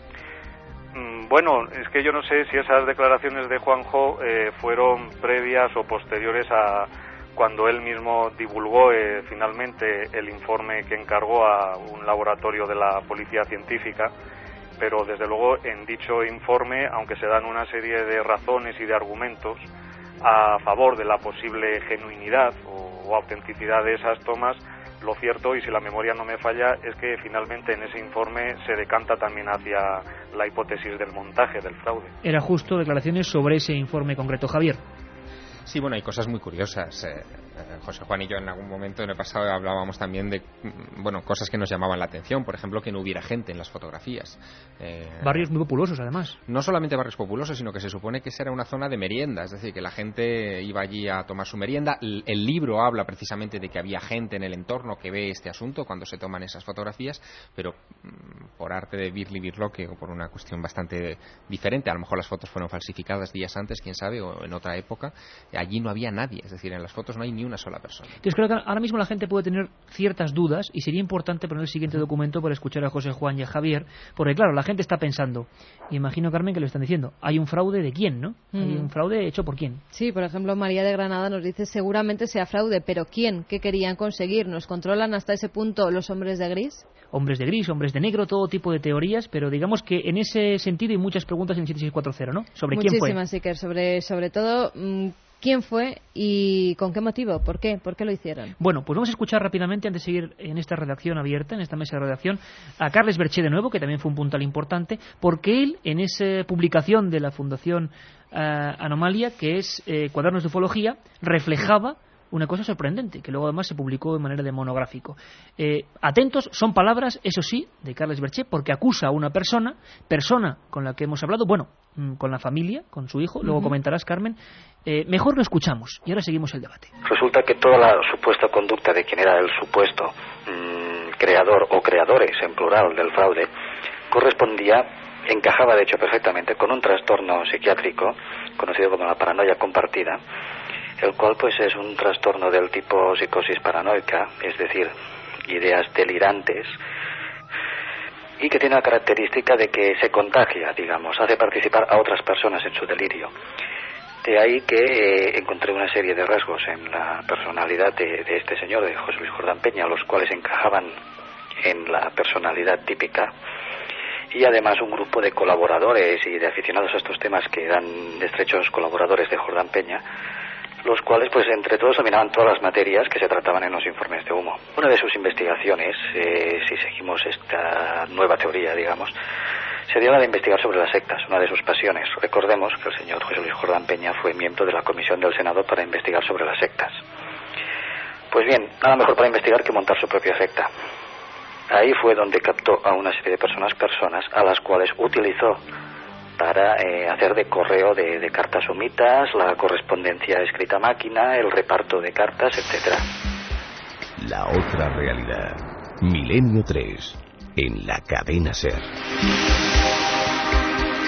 Sorprendente, sorprendente cuando menos. Hablamos de José Luis Jordán eh, Peña, el primer testigo de ese Luche que se baja del coche e informa a la prensa. Muy rápidamente, antes de hablar con nuestros amigos y de que Carmen nos dé una nota importante, porque por supuesto hemos dado derecho réplica a Jordán o a su familia, porque él bueno, tiene una serie de dolencias que le impiden eh, la correcta expresividad de la voz. Eh, además, una mente muy brillante, eso por supuesto, la de Jordán Peña. Escuchamos rápidamente, Javier José Juan, a JJ Benítez. La teoría estalla a final de los 80. El psicólogo industrial Jordán Peña ha montado una broma de 30 años que parecía una broma internacional con apócrifas huellas y falsos avistamientos. Increíble. Escuchamos a Juanjo Benítez.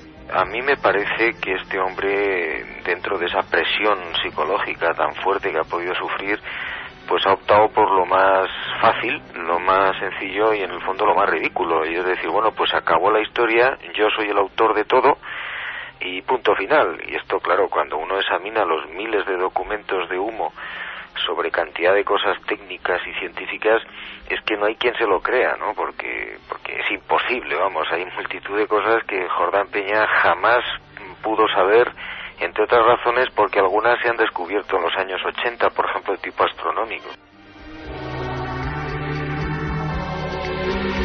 Hay que decir, Carmen Porter, por supuesto, que son palabras de cada uno de los que hicieron sus teorías, en este caso uh -huh. Carlos Berché, Benítez, pero que tú hoy has hablado con el hijo de Jordán José Peña, Luis, ¿no? también se llama José Luis. Además, hay que agradecérselo si nos está escuchando porque me ha atendido fenomenalmente, amablemente.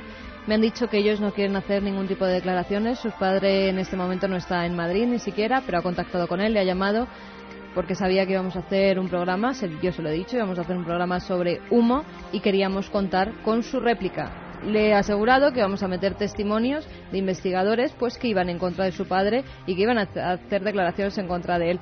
Él me ha dicho que por el momento ni él ni su padre querían dar ninguna bueno, declaración. Que la cadena Serie Milenio 3, por supuesto, brinda siempre derecho a réplica y cuando quiera José Luis Jordán Peña nos encantaría él o su hijo hablar de esta historia apasionante por encima de todo.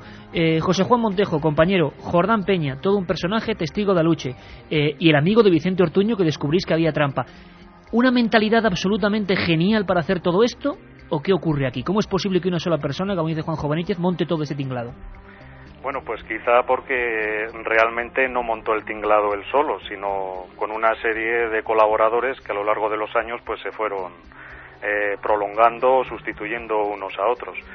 Eh, desde luego lo que está claro es la, por llamarla así, omnipresencia del señor Jordán Peña en torno a este tema desde sus inicios y bien claramente desde el comienzo si consideramos como tal ese supuesto platillo volante aterrizado en el barrio de Aluche. Javier, él mismo hizo las huellas, él mismo hizo las fotos. Probablemente él hizo las huellas del ovni de Aluche, no eran fáciles, no eran difíciles de hacer.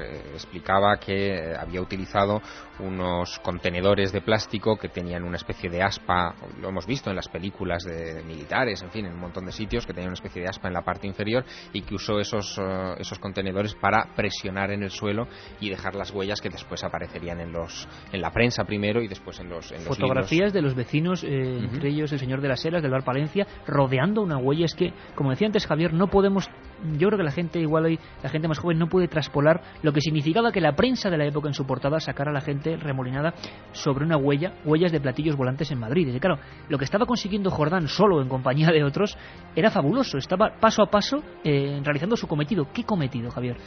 Bueno, el cometido es eh, el de tratar de convencer a ese grupito de gente de la ballena alegre de que los extraterrestres o un grupo de extraterrestres con intenciones científicas y buenas eh, había llegado al planeta Tierra y que quería establecer contacto con una élite para irse preparando para un, quizá un contacto masivo en el futuro. ¿no?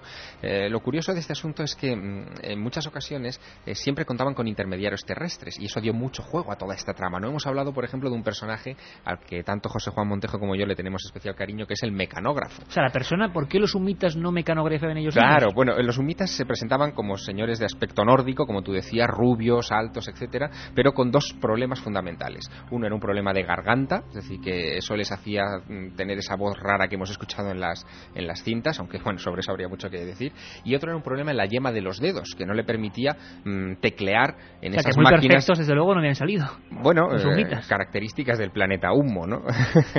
eh, entonces, eh, al llegar al planeta Tierra, lo primero que hacen, según lo que cuentan en sus informes, es contratar a los servicios de un mecanógrafo, que es el que redacta estas cartas. Y ese mecanógrafo es el que a veces avisa por teléfono eh, a los a los remitentes, a los receptores de las cartas, incluso, bueno, pues interviene en un par de episodios de, de esta, O sea, más colaboradores. Pero escucha un momento, Javier, y escúchame, José Juan, porque te voy a hacer una pregunta que es básica. La gente, y antes escuchamos, nada, 30 segundos, Antonio Rivera, ya fallecido, y decano de la ufología, y el que mm, hizo casi internacional a nivel de libros este Así es. asunto, con su libro Un caso perfecto, y los que vinieron después. Antonio Rivera, cuando se, los jóvenes investigadores casi apuntan a Jordán Peña, eh, dice lo que muchos pensaron. Es imposible que tal cantidad de mm, documentos científicos absolutamente avanzados, lo escuchábamos a Juan José Benítez ahora mismo, puedan ser hechos por una persona. Bueno, escuchamos a Antonio Rivera y le preguntamos ahora a José Juan Montejo. Se han ido recibiendo docenas de informes, no solamente yo, sino otras personas, y me parece que mm, dos cosas, que para ser una, una broma es demasiado tiempo, y luego para ser un montaje, un montaje podríamos decir hecho quizá por alguna agencia nacional o extranjera, también eh, yo creo que sus objetivos habrían cubierto. No veo la necesidad de alargarlo durante tantos años. Después hay un tercer factor que tengo en cuenta, que es la misma calidad de los informes. Los informes tienen una gran calidad científica, tanto desde, en fin, los informes de biología como los de genética, los informes de astrofísica, los informes de cibernética, los informes de medicina, porque tengo fotografías del mismo tipo de nave, por ejemplo, de una de Nueva Zelanda.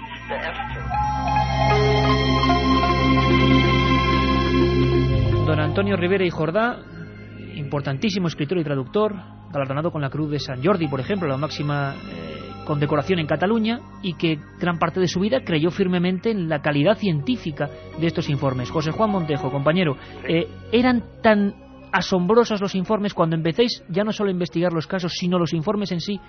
¿Os encontréis con que pueden ser hechos por Jordán Peña o un grupo de terrestres? Bueno, aquí hay que puntualizar algunas cosas y es que eh, la calidad científica de algunos de los informes eh, pues era un poco desigual en el tiempo. Quiero decir que a lo largo de sus treinta y pico años de, de, vigencia del asunto UNMO... Que se dice pronto, ¿eh? Sí, desde luego. Pues eh, el nivel, por decirlo así, eh, o altura científica de esas cartas no siempre fue el mismo.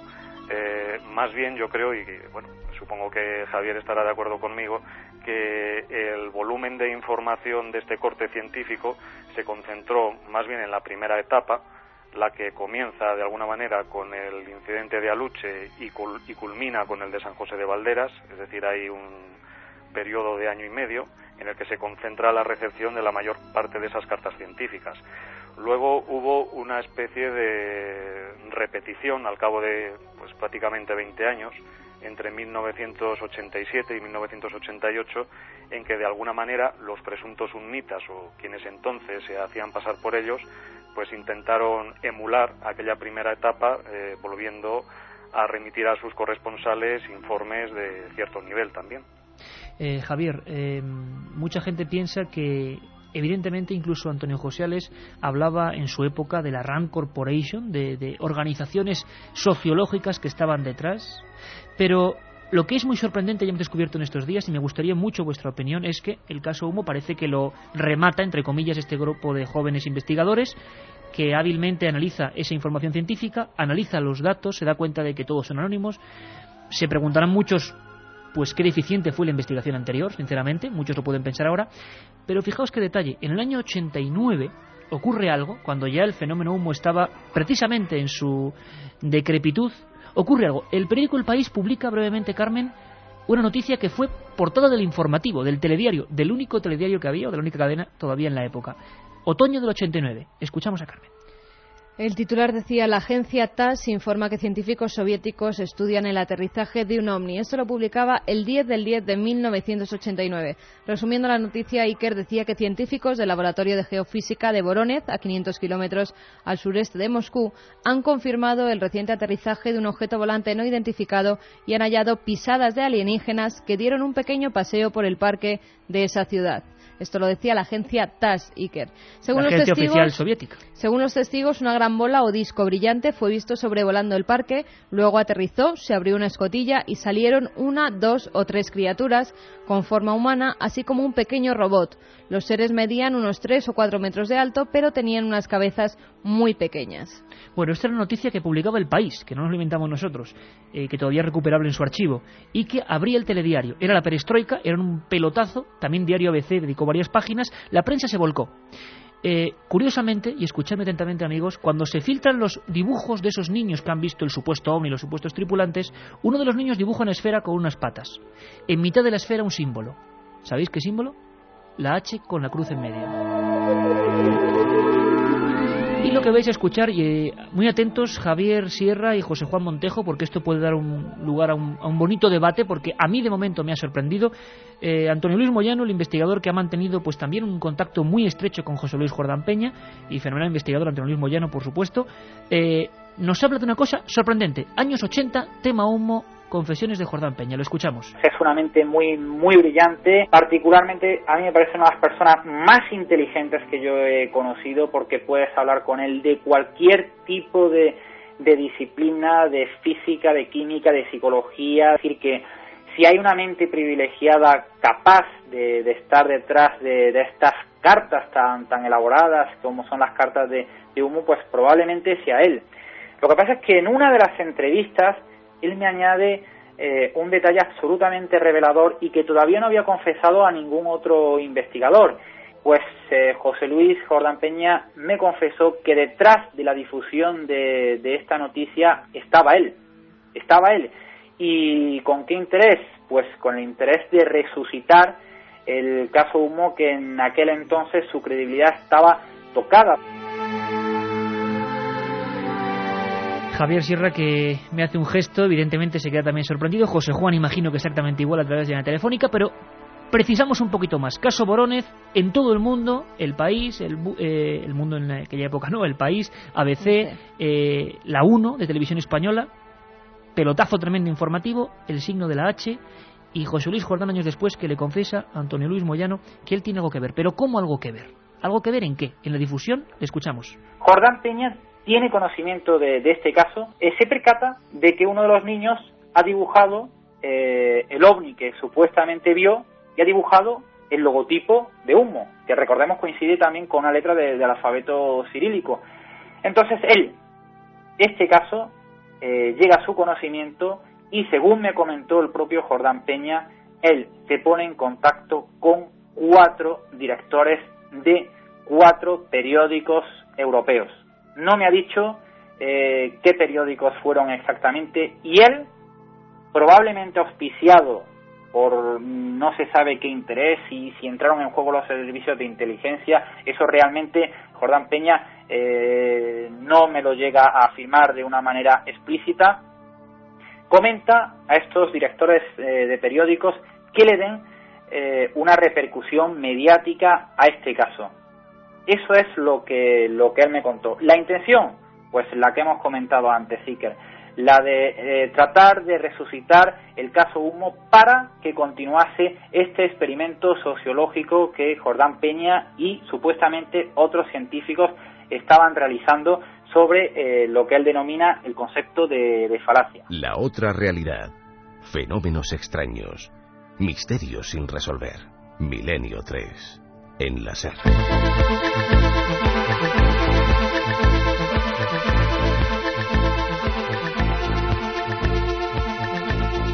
Sorprendente cuando menos. El acusado de culpable de esta inmensa broma de miles de informes, de casos apócrifos, dice que él ayudó a la difusión del más célebre caso ovni probablemente del siglo XX en cuanto a repercusión informativa o de los más importantes. Javier, ¿qué opinas? Bueno, yo creo que hay que ser muy prudente con este asunto, porque si José Luis Jordán Peña ha estado mintiendo durante 30 años, no tenemos por qué creernos lo que ahora nos dice. Ese es el primer punto. Es decir, hay que investigar y contrastar cada una de sus afirmaciones, que eso es precisamente lo que más ha eh, ralentizado esta investigación. Pero luego hay otro aspecto. Yo creo que en este caso en particular, eh, José Luis Jordán Peña ha mentido como un bellaco, porque cuando la mm, agencia de noticias TAS difunde las imágenes con los dibujos del ovni de Borónez, con esa H cirílica. La H estaba entonces. Sí, sí, no, no, por supuesto que estaba. No, no, por, eso sin lugar a dudas. Pero desde el primer momento de la divulgación de la agencia TAS de esa información, ¿qué es lo que adjuntan como información complementaria a los corresponsales de prensa? Las fotos de San José de Valderas. Desde la agencia TAS. Es decir, que esto ya viene perfectamente preparado. ¿Qué ocurre? ¿Es, ¿Es el caso Borónez un caso falso? No lo sé, yo no creo, creo que hubo probablemente algún tipo de incidente ufológico serio ahí. Lo que sí que ocurre es lo siguiente, y eso lo sabemos ya porque ya ha pasado a la historia.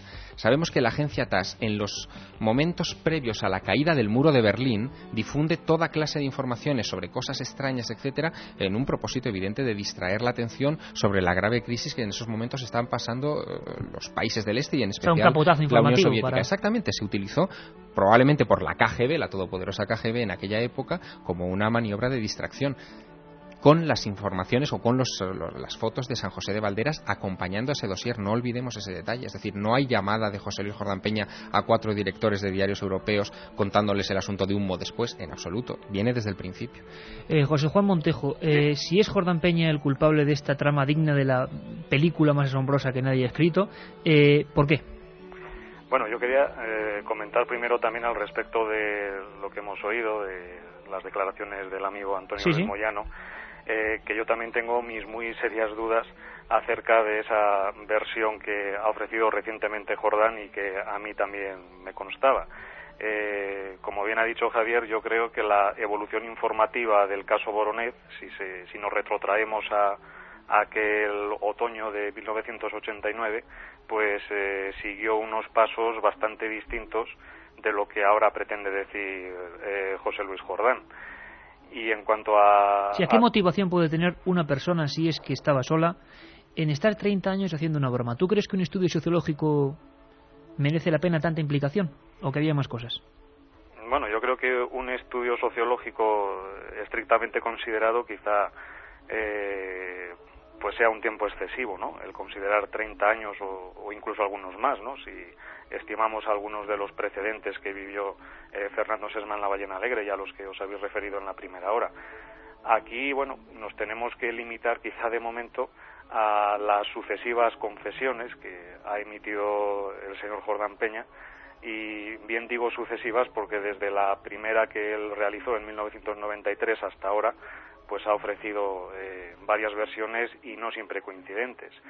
Entonces la última de la que yo tengo constancia es que él eh, admite que su finalidad sería la de realizar una especie de experimento o prueba relacionada con la psicología social sobre la extensión de los bulos y, y también de las falacias, que es un concepto que a él le, le gusta mucho utilizar, eh, y que, bueno, de alguna manera debió de haber un momento en que él eh, tuvo una interacción, una influencia con un instituto extranjero que él pues no, eh, no especifica eh, qué, tipo de instituto podía tratarse y que a partir de ese momento el tema UNMO bueno se habría instrumentalizado para otros fines.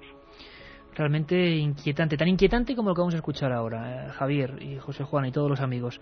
Enrique de Vicente, director de Año Cero, sabéis que si algo está de moda últimamente son las sociedades secretas, entre ellas el Priorato de Sion. Eh, en Francia, no hace falta ni decirlo, los supuestos maestres que realmente, bueno, dominan parte del mundo. Mucha gente hemos visto similitudes entre esa, para mí, falacia del Priorato de Sion y el tema humo. Enrique quería aportar algo a este programa y lo que hace es sorprendernos, sin duda alguna. Le escuchamos. Lo que me ocurrió en aquel entonces es que a mí lo de humo me sonó siempre a lo mismo, a humo.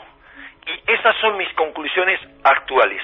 Humo era una pantalla de humo lanzada más, una más, de las que se lanzaron en aquella época. En aquel entonces cuando conocí los primeros informes en la tertulia La Ballena Alegre, me sonó mal desde el principio. Igual que todas las historietas de Fernando Sesma, me llamaban la atención porque tenían una carga mágica, irracional, curiosa, extraña. Tú has escrito mucho, has investigado mucho sobre las historias truculentas. ¿Te acuerdas aquellos crímenes extraños que aparecían relacionados con las cartas de Sesma? No quiero adelantarme a los hechos, porque las extrañas relaciones que yo encontré con otro tema, que es el priorato de Sion, que es otra pantalla de humo, llegaron mucho después. Llegaron exactamente eh, 15 años después de que eh, yo conociera el tema de humo. Me imagino que la cosa te dejará un tanto extrañado. Y tanto que nos deja extrañado y a nuestros contertulios también, así que le pedimos a Enrique que brevemente, si es posible, se explique cómo hay conexiones entre el Priorato de Sion, manipulación de historia de linaje de Jesús, gente, sociedad secreta en Francia y humo a la española. Le escuchamos. Símbolo del Priorato, la similitud, el símbolo original, la similitud con el símbolo de humo es asombrosa. Eso fue lo primero que me di cuenta. Es el mismo símbolo de humo transformado. O sea, es una cruz con dos círculos, con dos semicírculos alrededor, a ambos costados, encerrado en un círculo. Resulta que tras el tema de humo, como tú sabes, había otra serie de personajes franceses. Resulta que quien investigó la historia de humo de una forma eh, aparentemente más documentada eh, había sido un científico francés que se llamaba Claude Poer, gracias a sus magníficos contactos de su tío que era Alain Poer. Alain Poer había llegado a ser presidente interino de Francia en aquel entonces. Si tú tomas el Enigma Sagrado, que es el libro donde se cuenta la historia de, del priorato, vas a descubrir que hay un solo personaje político moderno al que se vincula a la historia del priorato. Se dice que es una de las familias descendientes de los merovingios, que es Alain Poer. Michel, te recuerdo lo siguiente, la idea de que los ovnis se desplazaban en línea recta, en ortotenias, viene de alguien con quien él tenía mucha relación, que era Jean Cocteau. Jean Cocteau, si tú lees su libro, fue el que le dijo que a lo mejor seguían algún tipo de, de estrategia concreta. Y Jean Cocteau, como tú sabes, es presentado como el penúltimo gran maestre del priorato. Un viaje en busca del misterio. Milenio 3 en la SER. Desde luego que habrá que hablar y mucho más de humo, más con el debate planteado y con vuestras opiniones. Javier, tú llevabas muchos años en silencio. ¿Por qué? ¿Por qué hay algo oscuro en este tema de humo? Algo que, sinceramente, y creo que lo habéis notado, no hemos tocado tampoco en profundidad, pero hay algo oscuro y algo que hace recelar a cualquier investigador. ¿no? Tiene que ver mucho con las creencias. Es decir, cuando ha habido gente que ha dedicado 30 años de su vida a creer en algo, a creer fervorosamente en algo, y de repente el asunto se desmonta, y eh, muchos pueden pensar que ha estado 30 años perdiendo el tiempo o siendo un pardillo y hay que ser muy respetuoso. Yo soy muy respetuoso con las creencias de los demás, pero la evidencia es la evidencia y las pruebas, eh, tanto sólidas como circunstanciales, que hay muchas más eh, en este asunto, pues eh, apuntan a que esto es un fraude. Yo me quedaría en Nos cualquier preguntan caso. que si derivó en una secta. En una especie de. O sea, el objeto de estudio acabó siendo el propio elemento. No, yo no creo que derivaran en una secta tal como nosotros lo concebimos, sino en mucha gente con buena voluntad que terminó creyéndose eh, las eh, mentiras de, de este señor, ¿no? de, José Luis Jordán Peña. Pero mm, yo me quedaría, si me permites, con una frase muy ambivalente que circuló mucho en los cenáculos sumitas, pero que para mí es eh, debería ser el leitmotiv de este asunto. Los sumitas siempre decían, siempre, en sus cartas, no nos crean. Y sin embargo todo el mundo les creyó. Por cierto, Carmen, que en Internet la difusión de humo es absolutamente asombrosa. Tú has eh, viajado y qué países del mundo están. Bueno, tienes ahora mismo Mira, abro ahora cartas mismo traducidas al en chino. la carpeta que tengo como humo y aquí hay cartas de los humitas traducidas al japonés, Iker. Incluso libros que fueron escritos en japonés tratando el tema Miles humo. de páginas que referencian el asunto de humo De y todos, mucha gente en- creyendo en- fielmente. Por supuesto. Y siguen, porque incluso en algunas de las páginas, sobre todo francesas, hay cartas humitas del año 2003. Con lo cual el tema sigue, por lo menos en Francia. José Juan, el tema sigue vivo, ¿es posible? Sí, sí, sí. Yo también tenía conocimiento de esas supuestas cartas humitas recibidas en Francia el año pasado. O sea que por lo menos, y sí parece cierto que allí en el país vecino hay bastante gente que le sigue concediendo bastante crédito a este tema. Increíble, un tema que estoy seguro que muchos habéis, eh, os habéis enfrentado a él por vez primera. Una increíble amalgama de misterios. eh, si os pregunto sí o no, una, un experimento de control mental, José Juan, Sí, yo lo creo eso bastante probable. Javier, Tal vez. Katia, ¿y qué dicen los, los oyentes? 7640. Pues los tres ganadores, Carmen de Cádiz dice que si esto pudo ser lo que comentábamos antes, el inicio de una secta, que si corrían algún peligro. María de Madrid, que Bueno, dice que hay que decir, Katia, en ese aspecto, y José Juan y Javier me escuchan ahora, que hubo gente que, amparado de alguna manera en las creencias que surgían en humo y en toda esa historia, acabaron echando su, vía a- a- su cuerpo a las vías del tren y se dejaron decapitar en toda esa amalgama de mensajes cósmicos y demás. O sea que, que hubo mucho peligro también. María de Madrid, que tiene 68 años, dice que es del barrio de Usera de toda la vida y que recuerda esa historia con pavor. Dice que ahora le produce una sonrisa. Y por último, Carlos de Guernica, de Guernica, perdón, dice que no cree los ovnis, pero le da que pensar que tanta gente se lo crea y se dedique a investigar y a perder su tiempo en ello. Eh, radiocoruna.es, todos los oyentes Coruna, sin una ñ, con una L, todos los oyentes que quieran venir a vernos, que bueno, allí se van a informar porque el próximo viernes vamos a hacer el programa desde el castillo, un castillo del siglo XVI en Santa Cruz, el castillo de Santa Cruz en Oleiros. Misterios gallegos. Hoy simplemente fue una pincelada sobre humo. Preguntas eh, sin resolver muchísimas de la gente. Que lo más inquietante, Carmen, es que la red está sirviendo para reactivar este gran mito, este gran mito sociológico, que es alucinante. Que lo coge Spielberg y hace una película. Cualquier persona que ponga en el buscador eh, humo, sin H, U-M-M-O, podrá encontrar miles de páginas, incluso las cartas de esos presuntos extraterrestres, de los humitas. Bueno, pues lo hemos visto, crímenes, sastres que mataron a toda su familia, gente que se tiró a las vías del tren, toda una época histórica, portadas de periódicos con supuestos mensajes, mensajes recibidos por mm, unas personas encabezadas por Sesma y por Buero Vallejo, es decir, algo alucinante. Ocurrió en España y lo hemos descubierto hoy gracias, entre otras personas, a José Juan Montejo, muchas gracias amigo, y Javier Sierra, hasta cuando quieras, compañero. pronto. Un abrazo muy fuerte. Ha sido Milenio 3, nosotros volvemos a las 3 de la madrugada, ni más ni menos, con muchas más noticias inquietantes. Humo, ese símbolo. La duda sigue, ¿por qué un niño en la Unión Soviética, antigua Unión Soviética, lo dibujó? Ah, misterios. Un abrazo, amigos.